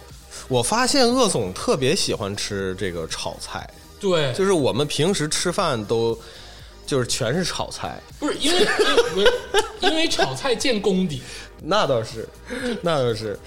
呃，但是我现在发现一个很有意思的这个现象，就是假如说我今天那个我我跟我朋友说说要出去吃饭是吧？约饭，我说吃点什么呢？啊，我如果要说炒菜，嗯他们就鄙视我。嗯啊，你要么哎，你吃烤鱼或者你吃什么火锅、日料乱七八糟，你都觉得哎行，一听就好吃。嗯一说炒菜，那天你别说我朋友了，那天我跟我爸有幸啊，我跟我爸约了一顿饭，嗯我俩中午出去办事儿，然后我我说爸，你你你现在想想吃啥？那个我我带你去吃啊，然后我就在大众点评上找，嗯然后我说要不咱们吃个炒菜？嗯，我爸说炒菜有有啥好吃？有啥好有有有啥好可吃的？吃炒菜？不是，你看你就 你会发现现在就是这个，大家现在平时至少说在长春，就是好像不太对什么烤肉火锅啊，哎，对，就是烤肉串儿，火锅，哎，对，都不太想去正儿八经吃炒菜的餐厅。那这个我个人理解啊，其实咱们的炒菜呢，底蕴是鲁菜。嗯。但是你看这个有码头文化这些城市，就是川渝啊、天津啊或者武汉呐、嗯他们的这个底蕴是江湖文化，嗯。嗯他们的这个风格在变，就是演变到现在会经历几代的这个更迭。我我，我跟你说，我说几道菜啊，是我小的时候在天津吃过，让我久久不能忘怀。嗯。首先就是这个爆三样，嗯，啊，就是说白了你就是喜欢吃这个肠的、肚子做的东西它的爆三样比咱们的溜三样好吃。啊？还有就是清炒虾仁儿，就我我这辈子第一次吃真正好吃的清炒虾仁儿，不是盒饭的清炒虾仁儿啊，嗯就是那种正规的清炒虾仁儿，就是在天津。呃，这个清炒虾仁是不是也是属于那种河海地带的？对，你说它是哪儿的菜呢？它其实哪儿的菜也不是，但是人家就能做出天津的味道。呃，江浙一带吃清炒虾仁，呃你包括海产品就不说了，什么螃蟹什么的，那都是你在天津就随处能吃到的。嗯，还有就是这个那个八大碗，八大碗哦你都不知道，可能还有坛子肉，听过坛子肉，还有就是打卤面。啊？哎呦，我跟你说，那打卤面嗯，真的是一绝，就会跟北京不一样。嗯真的是那什么破炸酱面，就是没有打卤面的时候可以吃，但有打卤面的时候，我肯定会选打卤面，就是这么简单。啊，就是这么简单。大家说美食，我刚才说了嘛，可能就四川、广东啊，或者是这个山东现在也不行了啊，就是这些这两个地儿，真的是天津是能叫得上号的。哎，我我接着刚才鄂总说的这个事儿啊，刚才鄂总提了一个那个八大碗儿，我还挺挺惊讶的。对，这个这个呃，八大碗是天津怎么说老天津味的呃所谓的津菜的一个代表吧。它里边可能有有哎有有灰虾仁儿啊，有有鱼片儿、溜鱼片儿啊什么的这类这类东西。对对，然后呃，这个呢就是我们呃刚才说的，说天津的两种文化的那个比较 upper class，比较比较比较高等的那个哎那哎那那一边的对。然后我们说老百姓的的吃的东西里边呢，这个所谓的金菜，这个我不知道说的对不对啊？可能咱们有有有厨师朋友，或者说有有研究餐饮的朋友，可能指正一下哈。这个所谓的金菜，其实不是一个特别呃，比如说好像鲁菜啊、粤菜什么这样的一个一个很明确的一个品类。哎，对，它不是不能不能称其为一个一个菜系吧，就是没有这么高端。其实，嗯然后，但是天津的可能你要非说要有特点的话呢，还是跟天津的地理位置有关系。那呃，既有河也有海，所以就是河海的海鲜我们都吃，从小。嗯哎，然后然后这个可能是我们刚才说的大连啊，可能大连人不太能明白的，就是说吃河蟹这件事儿。嗯哎，咱咱不吃不吃海蟹，吃的是河蟹。河蟹呢没有多少肉，然后呢可能还有一股泥腥味儿，嗯哎土腥味儿。对、嗯对，爱吃的人呢就说这个叫鲜，然后那个咂摸那个滋味儿，对吧？然后包括、呃刚才说的这个这个清炒虾仁儿啊什么的这类的，都是依托于天津的呃既靠河也靠海的这个地理位置所发展出来的这个民间的这种、这种呃炒菜。哎，然后天津可能咱们如果不说小吃啊，像像嘎巴菜啊，什么什么这个呃煎饼果子这些，如果说菜的话，可能不太一样的，或者是全国别的地方可能没太看到过的素包，可能算一个。嗯，哦，呃呃，天津天津有一个叫石头门槛儿的的一个，那我知道，呃一个店，石头门槛的对素，包特出名。哎，真真真素真素什么？真素城嗯真素园忘了啊，这个这个素包，然后里边可能有有有酱啊，然后有那个粉丝啊，有什么的，你想象不出来那个那个味道是是个什么味道，对，挺挺大的一个素包，哎，里边是红红的，呃这个这个东西是可能全国其他地方没太见过的。然后另外一个呢，呃，贴饽饽熬鱼，这个我不知道现在啊，嗯，这个这个我们小时候就是我父亲他们那一代吧，这个是只有天津有的东西。那可能，呃，外地朋友来了，说咱咱咱不要吃那个饭馆里那个所谓的高端的，我不愿意吃那个，我就你你们家吃什么我就吃什么。那咱今天晚上就贴饽饽熬鱼了。哎，就是就是是是这种感觉，对，是只有天津有。哦那可能就是那个那个玉米面儿，咱咱们叫棒子面儿，棒子面儿的饽饽，对吧？一个铁锅，啊贴一圈儿，然后里边那个鱼呢是小黄鱼儿，是天津那个河里边的鱼，啊、就就大概、哦大概这么大，熬熬熬，然后在中间，然后吃的时候呢，你拿那个那个饽饽掰开了蘸那个酱，裹着那个鱼吃，哎，大概就是这么一种吃食，哦嗯。所以你这个这个哦这个这个感觉，大家一听呢就很市井，然后说很很码头的，嗯。这个这绝对不是能登大雅之堂的那种东西，但是好吃，嗯。嗯嗯。其实我就想说，刚才这个齐岩老师说的很对啊，就成菜系的肯定是有，比如说川吉鲁、粤淮扬、川菜、吉菜啊、鲁菜啊、粤菜、淮扬菜嗯。啊，这都是成体系了。就是你看，你说到吉菜，那就是烤肉、烧烤、东北菜，默默把吉菜塞进去了。这个 牛逼，啊 行吧，勉勉强强吧。就你看川吉鲁、粤淮扬嘛，也顺嘛，对不对？啊，这他咱咱们是肯定能挑出特色的，就是你一说到这个东西，你就能挑出特色，嗯，你就能抓到这个有个抓手。嗯，但是天津的美食就是它除了小吃啊，天津的小吃是能抓住的，比如嘎巴菜、煎饼果子，或者是麻花什么。刚才这个齐天老师说了，哎。但是我就说它这个普通老百姓的家常菜，嗯。他的这个胃口，他这个口就对，就吃吧，嗯，你真的吃不坏，嗯，哎，吃不坏，吃不坏，真的就是 这个标准太低了。吧？你这个 我的意思就是你吃啥都好吃，呃它不是那种啊这个东西有特色，但这个特色一旦被我消磨了之后，我就觉得没什么意思了。啊，它是那种就是真正能伴随你、能能治愈你的那种东西，嗯。很神奇啊！真的是我对天津的吃食上，我真的是顶呱呱竖双个大拇指。嗯，但是有现在这个问题就来了，跟那个上一趴呀、这个齐天老师他说天津人很少往外面走嘛，嗯，导致现在没有任何一个菜馆叫天津，没有，天津风格的菜馆，没有嗯，这是没有的，对对他确实没走出来，嗯，很遗憾。很遗憾。你们新加坡有天津菜吗？长春这么大的城市都没有，我告诉你，我我在我那个天津人的老乡群里边问一嘴，有人开天津菜馆吗？除此之外应该没有了。如果他们都没有的话，你们真的想吃一口家乡菜都挺费劲。我觉得新加坡会有东北菜，真的真的费劲肯定会有的。除非自己家你做。要想啊，就是说，呃，对对，你要想为什么没有天津菜？因为天津人不愿意往外走。你开那个餐厅，因为没有人吃。因为因为我就是我年轻的时候，比如说你在伦敦，嗯啊，你知道伦敦是有东北菜馆的，你不是你在伦敦开个东北饺子王是吧呃？不是这个可以。它真的有东北菜馆。你你在你在欧洲，你在美国，你在嗯各种大城市，你都有东北菜馆。新加坡肯定有，你想吃锅包肉不难，你好吃是一方面，另外你要看它受众群体基数够不够大。但是你要说我今天想吃这个鳌鱼，那你就扯淡，真的是 真的。你但是你能吃着铁锅炖，你吃不着鳌鱼，你能吃着铁锅炖。你在新加坡开一个天津菜馆，然后然后总共就四十多个人去，啊，那那我真是觉得吃上啊，它是一个被被埋没的明珠。啊，就天津，天津真的，大家一定要多关注天津的吃食，而且不能只关注小吃。啊，我真的就是热炒这一块儿，大家一定要尝试，还有面食这一块儿。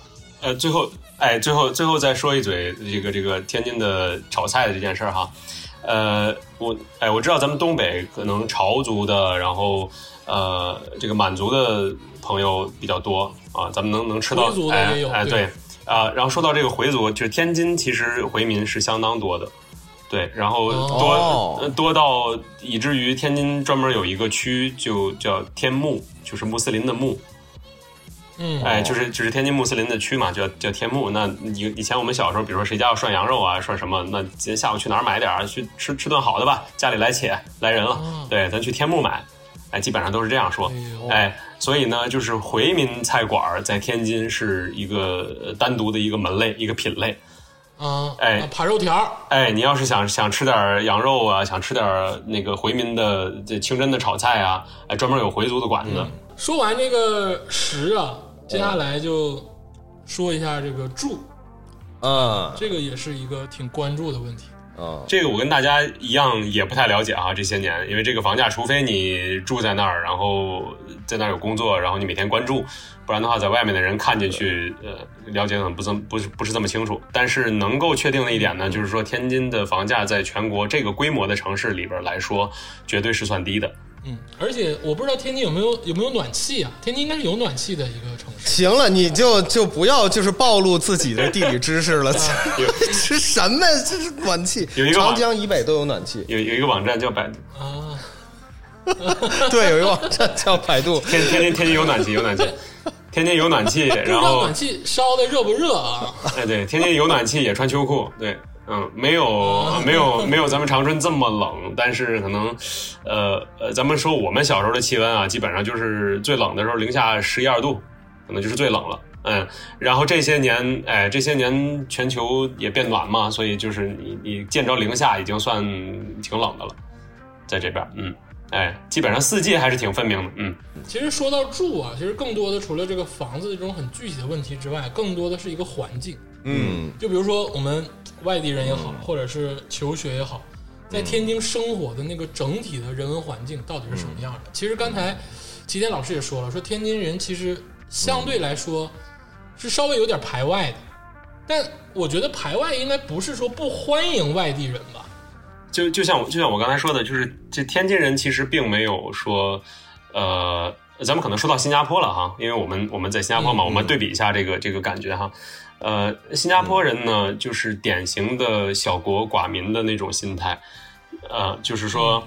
呃，你有外国人移民过来，然后他们会觉得说，可能对他们的工作机会啊等等是一个威胁，哎，危机感。危机感就是我我更多的竞争，我有更多的竞争来自于国外，那外国人过来抢我们的饭碗，那说白了是这样的。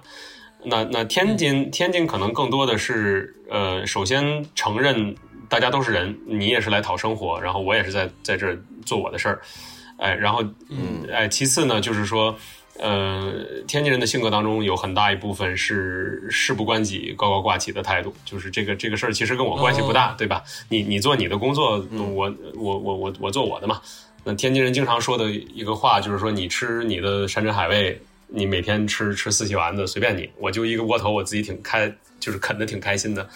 啊，天津是是是这种感觉，所以说它并不是说不欢迎外地人来，它的排外可能更多的是文化上的，就是说你想真正融入那个天津人的圈子，呃，那可能你在文化上需要做一点调整，哎，但是说你说工作、生活等等倒是没有，嗯，嗯，嗯，那这点还其实还是挺挺好接受的。对，而且我我也有在天津上大学的朋友，而且还有在天津当那个大学老师的朋友，就是他们给我的反馈是在天津生活很惬意，啊就相对来说是真的是有一点点放松的心态，嗯就物价也没有那么贵，然后很多消费呢，其实他们是能够满足自己的。哦，那幸福指数很高。幸福指数其实很，就是在这种一线大城市里没有挣到那么多钱的情况下，幸福指数还这么高。哦，那堪比长春了。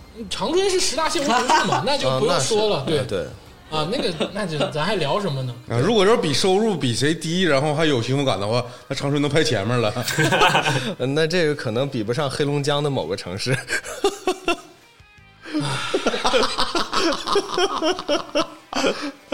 硬硬整，硬整啊，因为都一样，我我们只是走在了前面。对，我们这上次也说了嘛，我们走在前，人口的减少其实是走在了时代的先例。哎哎，，这我接着说天津的生活啊，因为我记得我小的时候回忆，我在我我小时候在长春都没有见过。啊你见过天津就是那种在路边摆着茶水，啊，就一碗一碗的茶水，啊然后你喝一碗可能是五毛钱或者是一块钱，大碗茶，对，这大碗茶，这是我亲眼见过的。还有那种就是把西瓜切成条儿，嗯，论条吃，然后哦一条多少钱？可能一块钱或者五毛钱。哦，这个我在长沙吃过，你在长沙吃过对吧？就是我很早的时候。呃，一般吃的是菠萝是吧对，然后还有就是比如说卖萝卜的，青萝卜，啊，卖萝卜，卖萝卜的，干吃萝卜，哎，他他比如说啊，我要要要半个萝卜，我要一个萝卜，他给你削完了，削完了，然后给你削成小片儿，然后给你，然后让你吃。就你知道这种生活是我在东北没有见过，东北就是啊，买五个萝卜回去自己整去吧，对不对？嗯但是人家呢，就是能给你弄好，但又不是那种南方的，就是很很很计较的，或者是很很很精明的那种，啊他就是很惬意的那种。啊，所以我就觉得他其实有的时候跟成都相似，啊，但他比成都豁达一点，成都比他更更那个粗犷一更点，安逸一点，更粗犷一点。嗯嗯。就我这几点是我对天津的这个为什么我说它适合生活，就是这几个小点，我在小的时候就印象中我就觉得它真的是能够满足我作为一个底层人民的需求。嗯，哦，哎，说到天津跟成都哈，呃，我一九年就疫情之前，可能最后一次回国，呃，就跟夫人一块儿去了趟成都，那是我第一次，也是至今为止呵唯一的一次吧，去成都。然后作为一个天津人，我从下飞机开始，然后从吃啊到玩啊，因为也是有朋友在那边带着嘛，呃，我的整个的感觉就是，这可能是我中国去过的各种城市里面，从气质上，呃，最接近天津的一个。这个这个确实是有这个感觉，嗯，虽然我我在那没、嗯没有没有待的时间不长啊，可能待了两三天吧，但是但是感觉上这个城市就是很像也太不长了。哎，很像很像天津，就是很慢，就是人的人的这个，呃，不止说生活节奏，就是这个整个人的精神状态也好，哎，就不是说就不是说我我我设立一个目标，然后非要奔着那个目标，我我今年必须得赚到多少，嗯，不是不是这种感觉。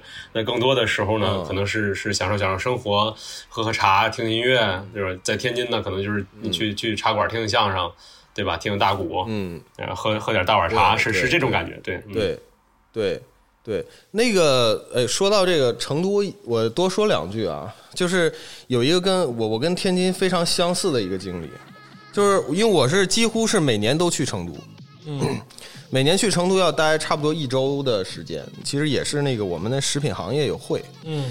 然后呢，呃因为这个展会基本上都是在工作日，然后我们可能下午四点多就收摊儿了，嗯。然后这个时候就没有什么事情做嘛，然后我就自己啊，那个去这个它那个也算商业街旁边的小巷子里。嗯，宽窄巷子去，呃，对，看着宽窄巷子还不是去宽窄巷子，是去宽窄巷子旁边的那个小巷子里头，就是算比较成都市井的地方。嗯。那地方本地人比较多，因为成都其实也是茶馆儿很多，很多人喝茶、打麻将，就是在这个就是工作日啊，大部分人很多人都在打麻将。嗯。呃，这个其实我我我在长春这这几乎是很难遇到，然后就有还有很多人就是在外面喝茶，然后那天我是怎么的？我是随便找了一个茶馆，我想着坐着喝喝点茶，嗯。但我在那儿发现发现了一个特别有意思的事儿，就是有一个有一个美女，嗯非常有气质的一个女孩儿，她的那个茶她在那个茶馆里头弹琴，啊，弹的是一把周杰伦的古琴，啊，不是古筝啊，是一弹一把古琴，嗯他就是属于就是不会，就是说刚开始学，嗯。我以为他是这个这个小茶馆的一个表演，你知道吗？哎，但实际上不是，嗯。他只是一个喜欢弹古琴的人，他作为一个顾客，哎，他在那个弹，嗯。然然后声音很也不大，嗯。然后我们这几个顾客就也也没人也没人管他，然后店老板呢就跟他已经很熟了，嗯。然后哎最近学学新曲子，哎练的不错呀，怎么的呀？就是这种氛围，我就是在其他的城市完全就是感感受不到。嗯。然后相应的的话呢，这种同样的东西，同样的感觉，就是我在天津可能会找的一个相映衬的，就是这个也是茶馆，但这个茶馆跟这个茶馆完全不是一个概念。这个天津茶馆是听那个相声，呃，天津茶馆，我，我也我也跟你说，天津茶馆我熟啊，我熟。熟啊？我熟，我熟的是那个时代的茶馆，呃，就是因为我是听大鼓长大，就你们都啊想象不到啊，就我都我都我都会唱，你知道吗？我你我那你来一段，就什么二八的乔家人蓝树桩，什么这种我都会啊，我都就你但凡你但凡听，就是你能播出来，我就会。你这整整这我我就是吧，我就给你来一段二人转。然后那个那个那个时候是怎么回事呢？就天津那个茶馆巨小，其实真的很小，对，就可能都嗯没有我这厅大，可能都是。你是装逼呢吧？不是，我就是这个意思啊，我就是这个意思。然后呢，你知道什么叫花篮系统吗？就他们会有花篮，送花篮然后呢，比如啊说这个、呃这个姐姐唱的好听，或者这这个相声弄得好，啊。然后比如说啊，我爷爷就花二十块钱，送他一个花篮，然后有一个有一个大哥就把花篮摆到那个台上，榜一大哥，你爷爷是榜一大哥，你爷爷是榜一大哥。确实是有的人，就是说表演特别好，你真的就情不自禁的，对你就想就跟现在打赏是一样的。对，哎，说到这个这个茶馆呢，呃，刚才说了，可能跟苏州的那个茶馆什么的不太一样。呃，不太一样在哪儿呢？天津的茶馆并不是一个，呃，说咱们认认真真的看演出，然后有一个呃舞台，呃表演者和观众的这个隔阂的这么一个地方。呃，天津的茶馆呢，老崔可能去的比较多哈。天津的茶馆是可以，你可以随时随地想干什么就干什么的，就是你跟台上的互动不限于说，呃，他可能一个包袱抖完了，然后你你叫个好，你拍拍手，哎，不是不是这种，是你觉得不好，哎你可以喝倒彩，对，你可以随时扔东西。对，这个这个现在已经是说，呃，咱们市场规范化了，呃，之后还是可以这样的。你就想象一下，说以前历史上的真正的咱们说很草根的那个草茶馆是一个什么样的文化？它是一个非常鲜活的、非常非常有有生命力的这么一种、一种形式。对它，它绝不是那个，绝不是那个说咱们说高端的，大伙儿正襟危坐，听着评弹，很高雅的那个，不是，它是一个哎很、很市就是。在那个嗯茶馆儿人特别特别多的时候，没有地方坐，哎，观众都坐到舞台上，嗯就坐到那个，我就坐在那个相声演员的旁边一米开外的地方，嗯 然后大家不光是在看那个演员的表演，还在看观众的表演。有时候你都想，我操，这观众也太专业了吧！就是所有的这个包袱都 都能接住，贼牛逼。哎，咱咱说到说到这个事儿啊，就是观众接包袱这个事儿，呃，就熟悉老天津卫的曲艺的人可能都知道，有时候我们在听德云社、听听郭老板在说这个事儿的时候，嗯大伙儿可能也有耳闻。呃，以前的别管是戏曲啊，还是曲艺的角儿，对吧？你要是想出山出世，哎，你从从从这个老师那儿毕业了，说你可以演了，你必须得过天津这一关。为什么要过天津这一关？就是因为那天津天津的，我们刚才说天津两种文化啊，一种是比较呃高端的王公贵族，一种是市井小民。这两种这两种文化在一个地方呢产生了交汇，那就是呃、哦这个曲艺上面、哦大家都爱听，对吧？这个戏园子里戏园子里的戏，那你名角儿将你你能不能雅俗共赏。哎，你能不能说，呃，得到说这帮王公大臣们的赏识啊？谁们家老太太过生日，咱们请一个戏班子，搁搁家里边唱戏啊？还是说，呃，在在你在一个茶馆里边从草根上奋斗上来，然后最后逐渐进入大雅之堂？不管是怎么着，这两两拨人都很懂。所以天津的呃人呢，不管是是从哪一个阶层来的，他对戏曲、对曲艺都是属于哦行家里手。那为什么说要过天津这一关呢？你在你在任何的地方演，那你可能有一个有一个段子，呃，咱们咱们可能有玩乐队的，对吧？那个台柱子啊什么的都比较明白这个事儿。呃，你演的时候总会有累的时候，对吧？今天状态不是特别好，或者或者或者说，哎，今天今天心有点心事儿啊，演演到第三场的时候累了，说这高音儿我不想顶上去了，我拿假声对付一下吧。啊，或者或者说，咱说唱戏的，你跟司鼓司琴的师傅点个头，哎，再把哪段糊弄一下，嗯，今天就这么着了。在天津是不可能的，因为那个那个那个观众，就是他每天没别的事儿干，他在除了那个在码头上干活的时间，他剩下的时间都在茶馆歇着，他就每天听这个事儿，比那个那个台上那个演员、那本子还熟呢。对吧？哪块地方应哎这块应该有一个过门，这块应该有一个什么？今天一听没有，直接一壶茶就上去了，对吧？所以说你你这个演员一定要呃过天津这一关。就大家知道什么叫喝倒彩吗？嗯就我很小的时候就见过，不不是玉 不是都不是，不是顿大是这个声。啊，呃，哦，我我小的时候就很小，那个声音特别洪亮。嗯就他们喝那个倒彩的时候，一般都是孔武有力的那个男士，丹田之气，丹田之气噔大的那个声出来之后，它就是一种倒彩。就我很小的时候就知道这个事儿。哇，这是什么专业术语？这个真的是老令儿，对这个你你你问稍微年轻一点人都不知道，嗯，你都不知道这是什么东西。我小的时候啊，是你会觉得很奇怪，这是对什么但是发怪声儿？对，后来后来我会知道啊，这其实是一种喝倒彩。就是我们没有喝倒彩这一说，那演出我们唱一首这个什么《烛光里的妈妈》就下台了，就没有这些这些很，你知道很有他们特色的东西，甚至你都不知道他为什么要喝倒彩，对你都不知道你。都听不出来。呃，说到说到这个呃住呢，呃我们说一下这个郭老板，德云社的郭老板出身的这个红桥区的三不管的故事。嗯啊，这个呃天津南市呢有一个地方叫三不管，然后为什么叫三不管呢？我们叫三不管啊，为什为什么这么叫呢？那众说纷纭，那比较呃普遍大家接受的两个两个理论吧。啊，第一个是跟他弟弟有关系。那他当时呢是在法国跟日本的租界交界的地方，但是呢，因为这个地方鱼龙混杂，那长期的大量的外来的人口啊，包括这个这个呃不务正业的闲散人员啊，都在这块儿聚会，三教九流都有。呃，谁都认为这个事儿跟自己没关系，都把他推到另外两家去。所以说，呃，中方的政府，然后法国跟日本这三个地方都不管，所以叫三不管。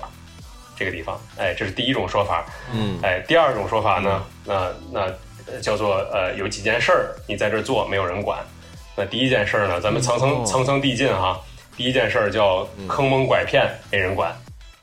对你，你在这做什么违法犯罪的勾当，只要你没被人抓着弄死，你就随便你，对吧？哎，然后然后呢，你把人坑蒙拐骗之后呢，就打起来了吗？打打架了，人家你是出老千了也好，你是什么也好，被人抓了，那大家都没人管，就是你你人脑子、哦人脑子打出猪脑子来也没有人管，对吧？法日租界的这个巡警看了不管，然后这个中方的也不管，对，呃然后骗人打架，打完了之后打死了，那就抛尸荒野，无人管。对，啊？所以这所以这个叫三不管。所以这个三不管地区呢，就跟呃现在的印度一样，就是你你在那个年代，如果你进去的时候，你会发现在街边抽大烟的，然后在街边呃赌着钱让人砍手砍脚的，然后满地躺着都是已经烂了、臭了的死人，然后另外一边呢，就是这个妓院在开门招客，就整个整个这个地方，然后旁边呢打把式卖艺的呀，呃，剪头发的、理发的，那个这个这个呃修修皮鞋的，这个三教九流吧，咱们就说这这些东西都在那儿，哎，是一个很很魔幻的这么一个地区。嗯，刚才我们说到说说呃，天津呢是一个很江湖气重的地方，天霸刚才说的啊，哎，对，哎，这个这个天津的江湖呢，那我们说了，呃，这个电影《师傅》里边我们看到的那种江湖，呃，那个呢是体现了一部分说，呃，天津当时舞圈儿就是这个这个习武之人的这个风气，呃，但是呢，实际上的天津混混，嗯，并不是那样的。对你是在街面上碰到的，能够对你产生威胁的人，不是那个样子。啊，这个嗯呃，老天津卫的混混呢，这个冯骥才冯老师大作家曾经写过，啊，老天津卫的混混跟全国各地的都不太一样，嗯，充分贯彻了说天津人这个事不关己高高挂起，然后呃不太在乎别人，然后更在乎自己眼前是吃窝头还是吃海鲜的这件事儿的这个性格。天津的混混是怎么着呢？你看全国各地的混混啊，都是啊，比如说上海。上海，我们去这个混混去收保护费啊！你要开一个新的馆子，你要开一个什么什么夜总会，是吧？你你要去收保护费，逞勇斗狠，两拨人火并，是用刀是用枪的啊！嗯，天津的混混不然，呃，如果我没记错的话，可能冯冯骥才冯老师的小说里提到过这个情节，就是天津混混怎么两拨人斗狠啊？这个这有一条路，现在新开了一个馆子，到底谁去收保护费？嗯，这个呃，帮派 A 跟帮派 B 打起来了。嗯，不打对方，打自己。好，这个，啊哎，这个啊，对，这个这个怎么讲呢？啊，就是比如说咱俩见面了，你是那个帮，我是这个帮，啊，今天这馆子我要定了，嗯然后我把自己的这个袖子挽起来，拿刀开始划自己胳膊。我啊，哎啊，，我有多狠，你就得有多狠。那个说你拿刀划自己胳膊是吧？哎，我拿一油锅，我把那个铜钱扔里边，我拿手捞，然后 哎，我不带叫苦，不带叫疼的。然后哎，另外一个说你你这样是吧？然后跟老大使个眼色，老大点个头，那意思是说，嗯你今天你今天就是残了，你今天就是死了，你家里人我管了，但是这个帮派的面子不能丢，你上吧兄弟。大哥上去直接拿砖头把自己开瓢了，然后把自己眼挖出来了，哎，比谁狠。我操，天津的混混斗狠是这样斗，哎，嗯，牛逼！牛逼牛逼。然后比如说，他这个方式啊，完啊，哎，比如说，你说。这边这个这个这个混混把自己眼抠出来了啊，那边嗯。所有人，哎，今天爷你厉害啊，这条街归你了，我们撤。以后谁谁在这条街上，哎，都不管换多少主家，这个政府怎么换，或者下边的黑帮怎么换，抠自己眼这哥们儿，谁也不许动他，这是街上的规矩。对，天津人是是天津的混混是这样的，当时，啊，嗯，啊，挺挺厉害，这挺废呀，人可就两只眼睛，这 要制霸一条街，这个我的天，这个这个特别好玩。啊，这个这但是这但是这个事儿，我是觉得他完全避开了法律的制裁。他们这个对我又没打你啊，我是弄我自己呢。对他们争地盘啊，就是没有没有对对方进行这个施暴。懂法，挺挺狠，挺狠，这是这是一种沉淀的狠。哎呦，然后然后咱们哎，然后咱们必须得给那个老天津卫的混混正一个名哈。呃，咱们听起来好像好像那个傻乎乎的，还有还有还有这样的人哈。啊，咱们咱们咱们不鼓励说这不鼓励这种行为，但是天津的混混在咱们近代的历史上也留下过一个这个这个浓墨重彩的一笔。啊，天津教案大家熟吗？就是就是当时呃英国租界就天津有一个呃这个教堂天主教堂叫望海楼，嗯哎，呃火烧望海楼是当时呃特别大的一个事儿，就是就是这几个呃帝国主义列强吧，借着借这个事儿，嗯。因为死了个神父，借这个事儿，所以呢呃跟这个这个清政府啊签订了好多不平等的条约，就是其实是他们自导自演搞的这件事儿。哎，然后呢，嗯。天津的混混儿，呃，当时是，呃，几个帮派的混混儿都出来人了，就直接去教堂门口说，谁也别怪，人就是我杀的，你今天把我弄死。就哇，就就排了一排，说大义，哎，这事儿跟老百姓、跟清政府、跟跟谁都没关系，你们也别弄那个拿这个当借口，怎么着？就是我弄了，你剐了我。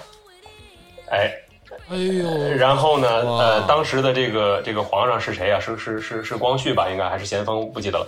嗯哎，皇上就给提了个匾，叫“天下第一民”，就是民民人民的民。嗯哎，就给了混混们。哎这才是江湖英豪啊！嗯，就挺挺浓墨江湖豪杰，这个我都一身鸡皮疙瘩就起来了。嗯，这个说完了这个住啊或者生活的环境啊，其实其实最后其实想说一说这个天津的行。啊，其实天津的行有个最大的特点，因为它跟北京很近嘛。嗯其实这个大家其实很多人都知道，嗯北京是分东南西北的。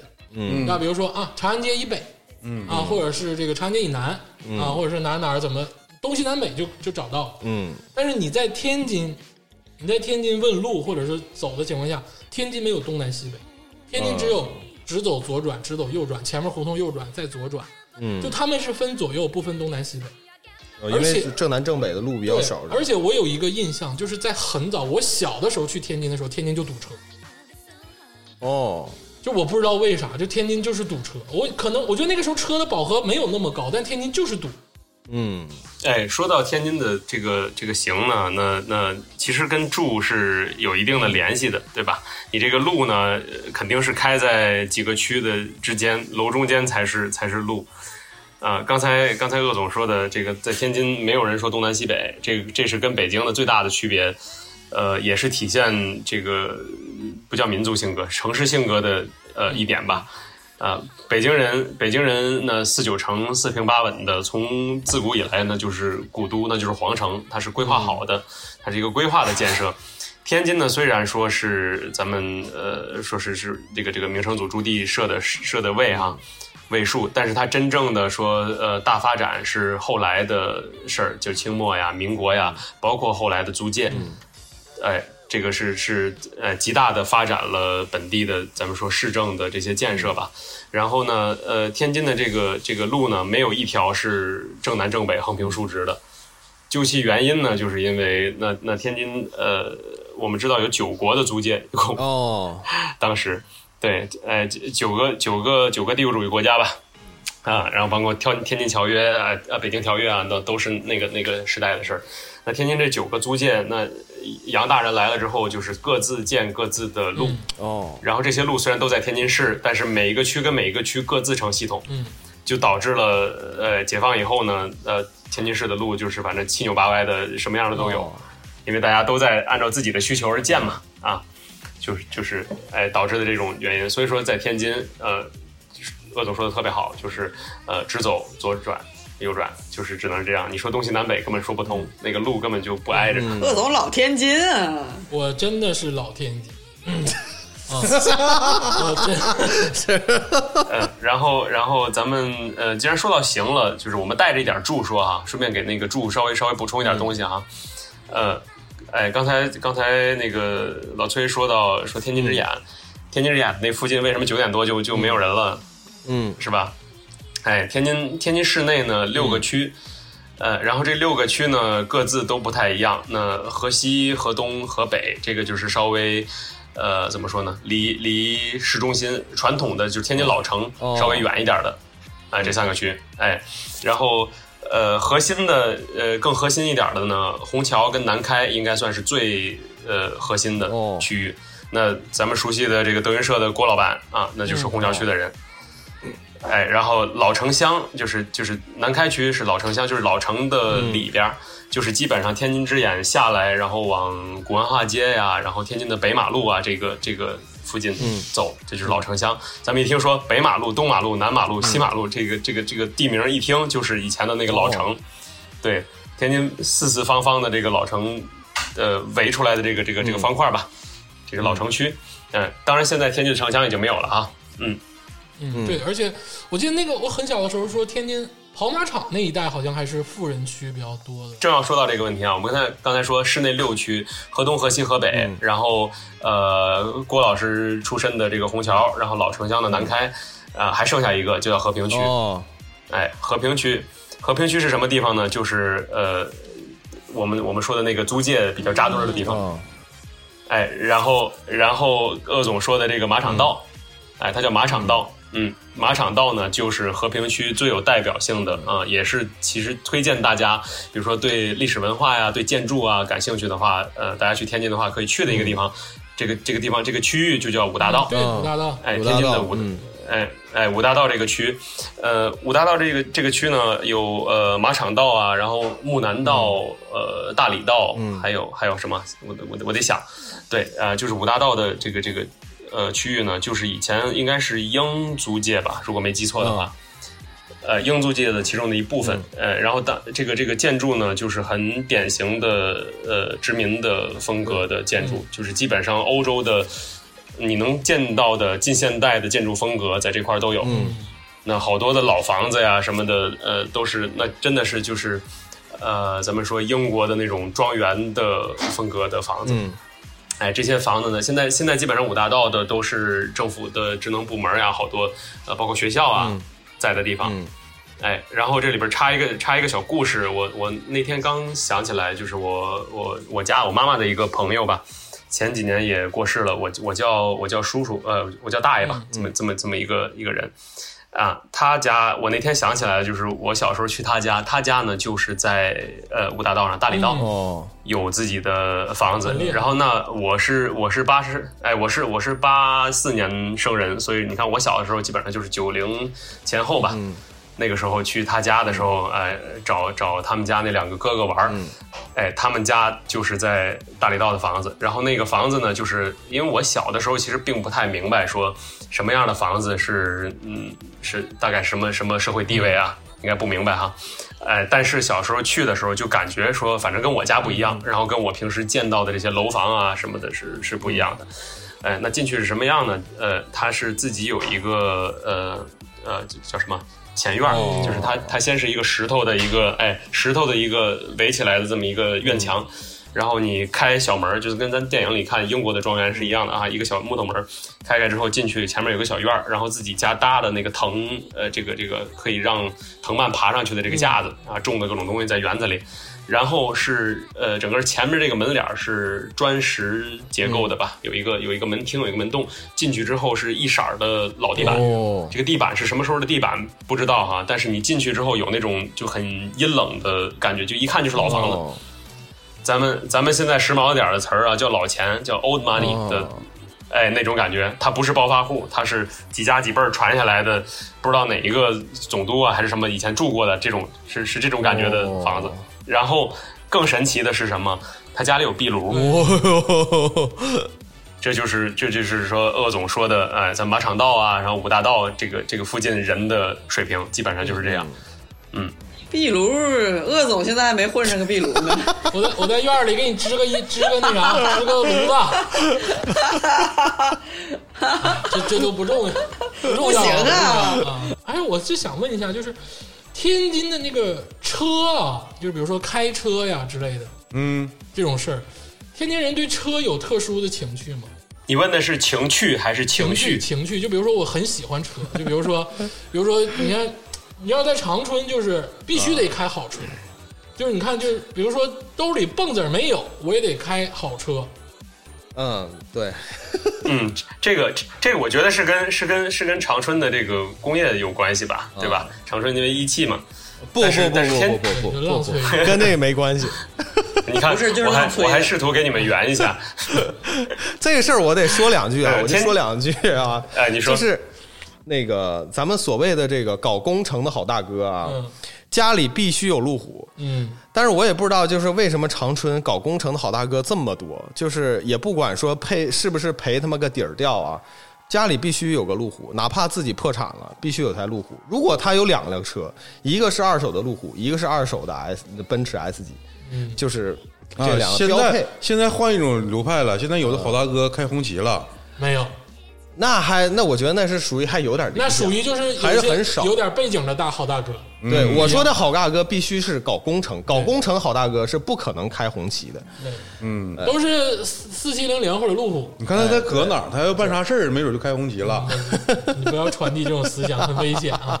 哎，那我想问个问题，嗯，那仪器在你们那边是个什么单位啊？嗯，一汽一汽啊，不是仪器，啊。仪就是一汽，天津一汽啊，这个呃，天津人对这个，咱们知道黄大发跟夏利哈，还是还是有感情的。啊。对，这夏利夏利，啊。还有黄面包对。面包，啊。叫叫大发嘛，最早那个黄色的出租车，嗯，啊。就是就是一汽的的车型嘛。然后当时就是可能呃最便宜的出租车，或者最早的一批出租车，其实就是黄大发。哎，然后后来可能稍微稍微高端一点的，起步价一块二的，那就是就是夏利了。夏利，对，然后这这两款车其实在，在天津，因为因为很多嘛，然后那可能是刚好是改革开放的初期，然后大家对那个年代的记忆肯定躲不开这两、两款车，所以说对对这个车，然后对一汽当时在这个这个民生当中扮演的角色，其实还是大伙儿还是有一定的感情的，嗯。嗯，哎，但是但是可能跟这个长春跟跟东北的这个工业基地的感觉不太一样的，就是说天津，嗯、可能轻工，呃，更更重要一点。呃，然后像汽车呀，然后比如说钢铁呀什么的这种，嗯、就没有说，呃，这个工业基地的这个这个家庭说说咱几代人都在这一个厂里上班儿然后孩子们都在一块儿上学，从小到到大一块儿长大，然后以后分配到同一个单位，嗯，倒是没有这种感觉。对，所以说在这个意义上来说，可能一汽就是跟其他的其他的企业差不多吧。但是因为呃大发跟夏利这两款车的热销，呃，所以进能进这个单位上班也是算是不错的单位。对，这个说完了衣食住行啊，其实刚才我们也说了点儿那个关于天津戏园子的事儿，嗯，但是我其实还想问问这个齐天老师，就是说到玩儿这块儿啊，嗯天津除了这个戏园子之外，嗯哎，你就比如说蹦不蹦迪呀，啊，玩不玩剧本杀呀，啊，是不是 KTV 呀，是不是夜店呢，还是怎么样？还是人家有其他的啊谈溜溜啊？夜色娱乐啊，不是不能不一定夜色娱乐，它可能娱乐啊对娱乐上有没有什么其他的这个特殊的或者好玩的东西？年轻人喜欢的，啊嗯，这个这个我我集中讲一下哈，这个还是分两两半儿说吧。那呃一半儿是比较传统一点儿的，一个一半儿是比较新兴一点儿的。咱咱先说新兴的，然后打消大家的这个这个念想哈。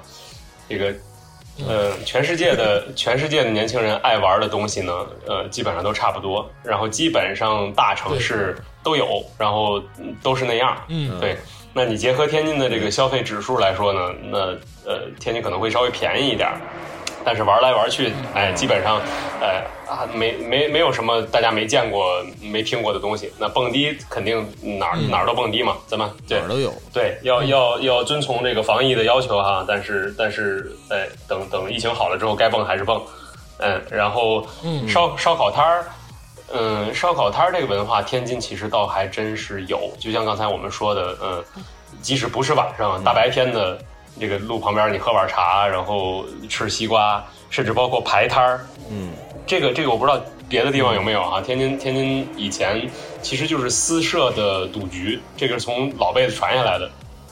啊、嗯，见过，哎，你有你有的时候，咱们刚才刚刚才不是说了，这个市内六区里边，咱那个郭老师来自于虹桥区嘛？哎，虹桥区，对，呃虹桥区就是当时的咱们说天津最鱼龙混杂的地方。呃，虹桥区呢有有一个哎这个南市，我们叫南市现代食品街。那你要吃狗不理包子呀、什么炸糕啊、麻花啊，都都去那儿买嘛。嗯哎，这个南市以前叫三不管儿，就是三不管，嗯对哦，这个这个这个地方呢，就是以前你走过去，那有各种的局，可能有就像北京的天桥，哎，再有算命的，然后然后有砸打把式的、卖艺的，呃，然后呃包括妓院等等，哎，那那块儿是比较集中的一个地方。然后这个排摊儿，呃，设赌局的这个，就是从那个时候那个地方大概蔓延到天津了。这个这个可能到九十年代的时候还有，你会看到这个所谓的不求上进的天津男人啊。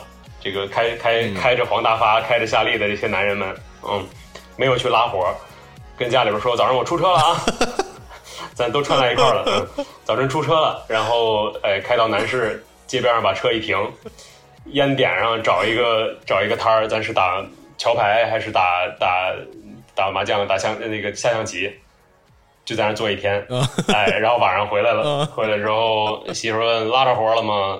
今天有点难，今天还真不行，对，哎，这这都串在一块儿了嘛，嗯。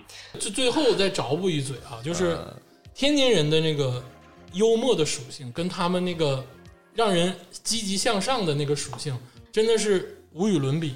嗯。其实有的时候东北的一些所谓的这个娱乐的属性，更多的是自嘲，嗯，因为我们其实就只能说自己嘲笑自己，来、来宽慰自己。嗯。但是天津的那种幽默，其实是真的是很古典，就是很绵延的、向上的。嗯。就情绪上，我们的底子其实是悲，但嗯。我觉得天津人的底子不是悲。行，今天这个感谢齐天老师给咱们详细的介绍了一下这个 CT 的这个天津系列。嗯。其实还是很很笼统啊，就是在这个很不客观的角度啊，介绍了这个齐天老师这个心灵的故乡。嗯。哎。但我觉得啊，其实更有情感，嗯而且这个齐天老师也是知识渊博，跟咱讲了很多事情，嗯我觉得我都吸收了。嗯啊，我都都吸收了。啥都能吸收，你吸收好。太好了太好了太好了，小肠绒毛细胞好，我觉得特别长知识。嗯，长知识，长知识。而且啊，这个齐天老师也不会是第一次做客花花局爱人。哎哎，其实肚子里非常有货。嗯。你知道花局有一个功能，就特别擅长的一件事就是榨干所有人。是的，薅他薅他就，一啊，就是定嗯啊好的我已经干了。啊，一定你也没干，你也没干啊，你怎么能干枯呢？对不对，崔老板？当然，齐天老师啊，绝对是还很水润，嗯。啊，啊，就肯定是很一肚子的这个渊博，咱们花局慢慢给他 juicy 榨干。啊，哎出竹竹子老 师在新加坡就稳住齐天老师。啊，我们今天感谢齐天老师，好，谢谢大家，也谢谢大家收听这期节目，谢谢谢谢谢。大家拜拜。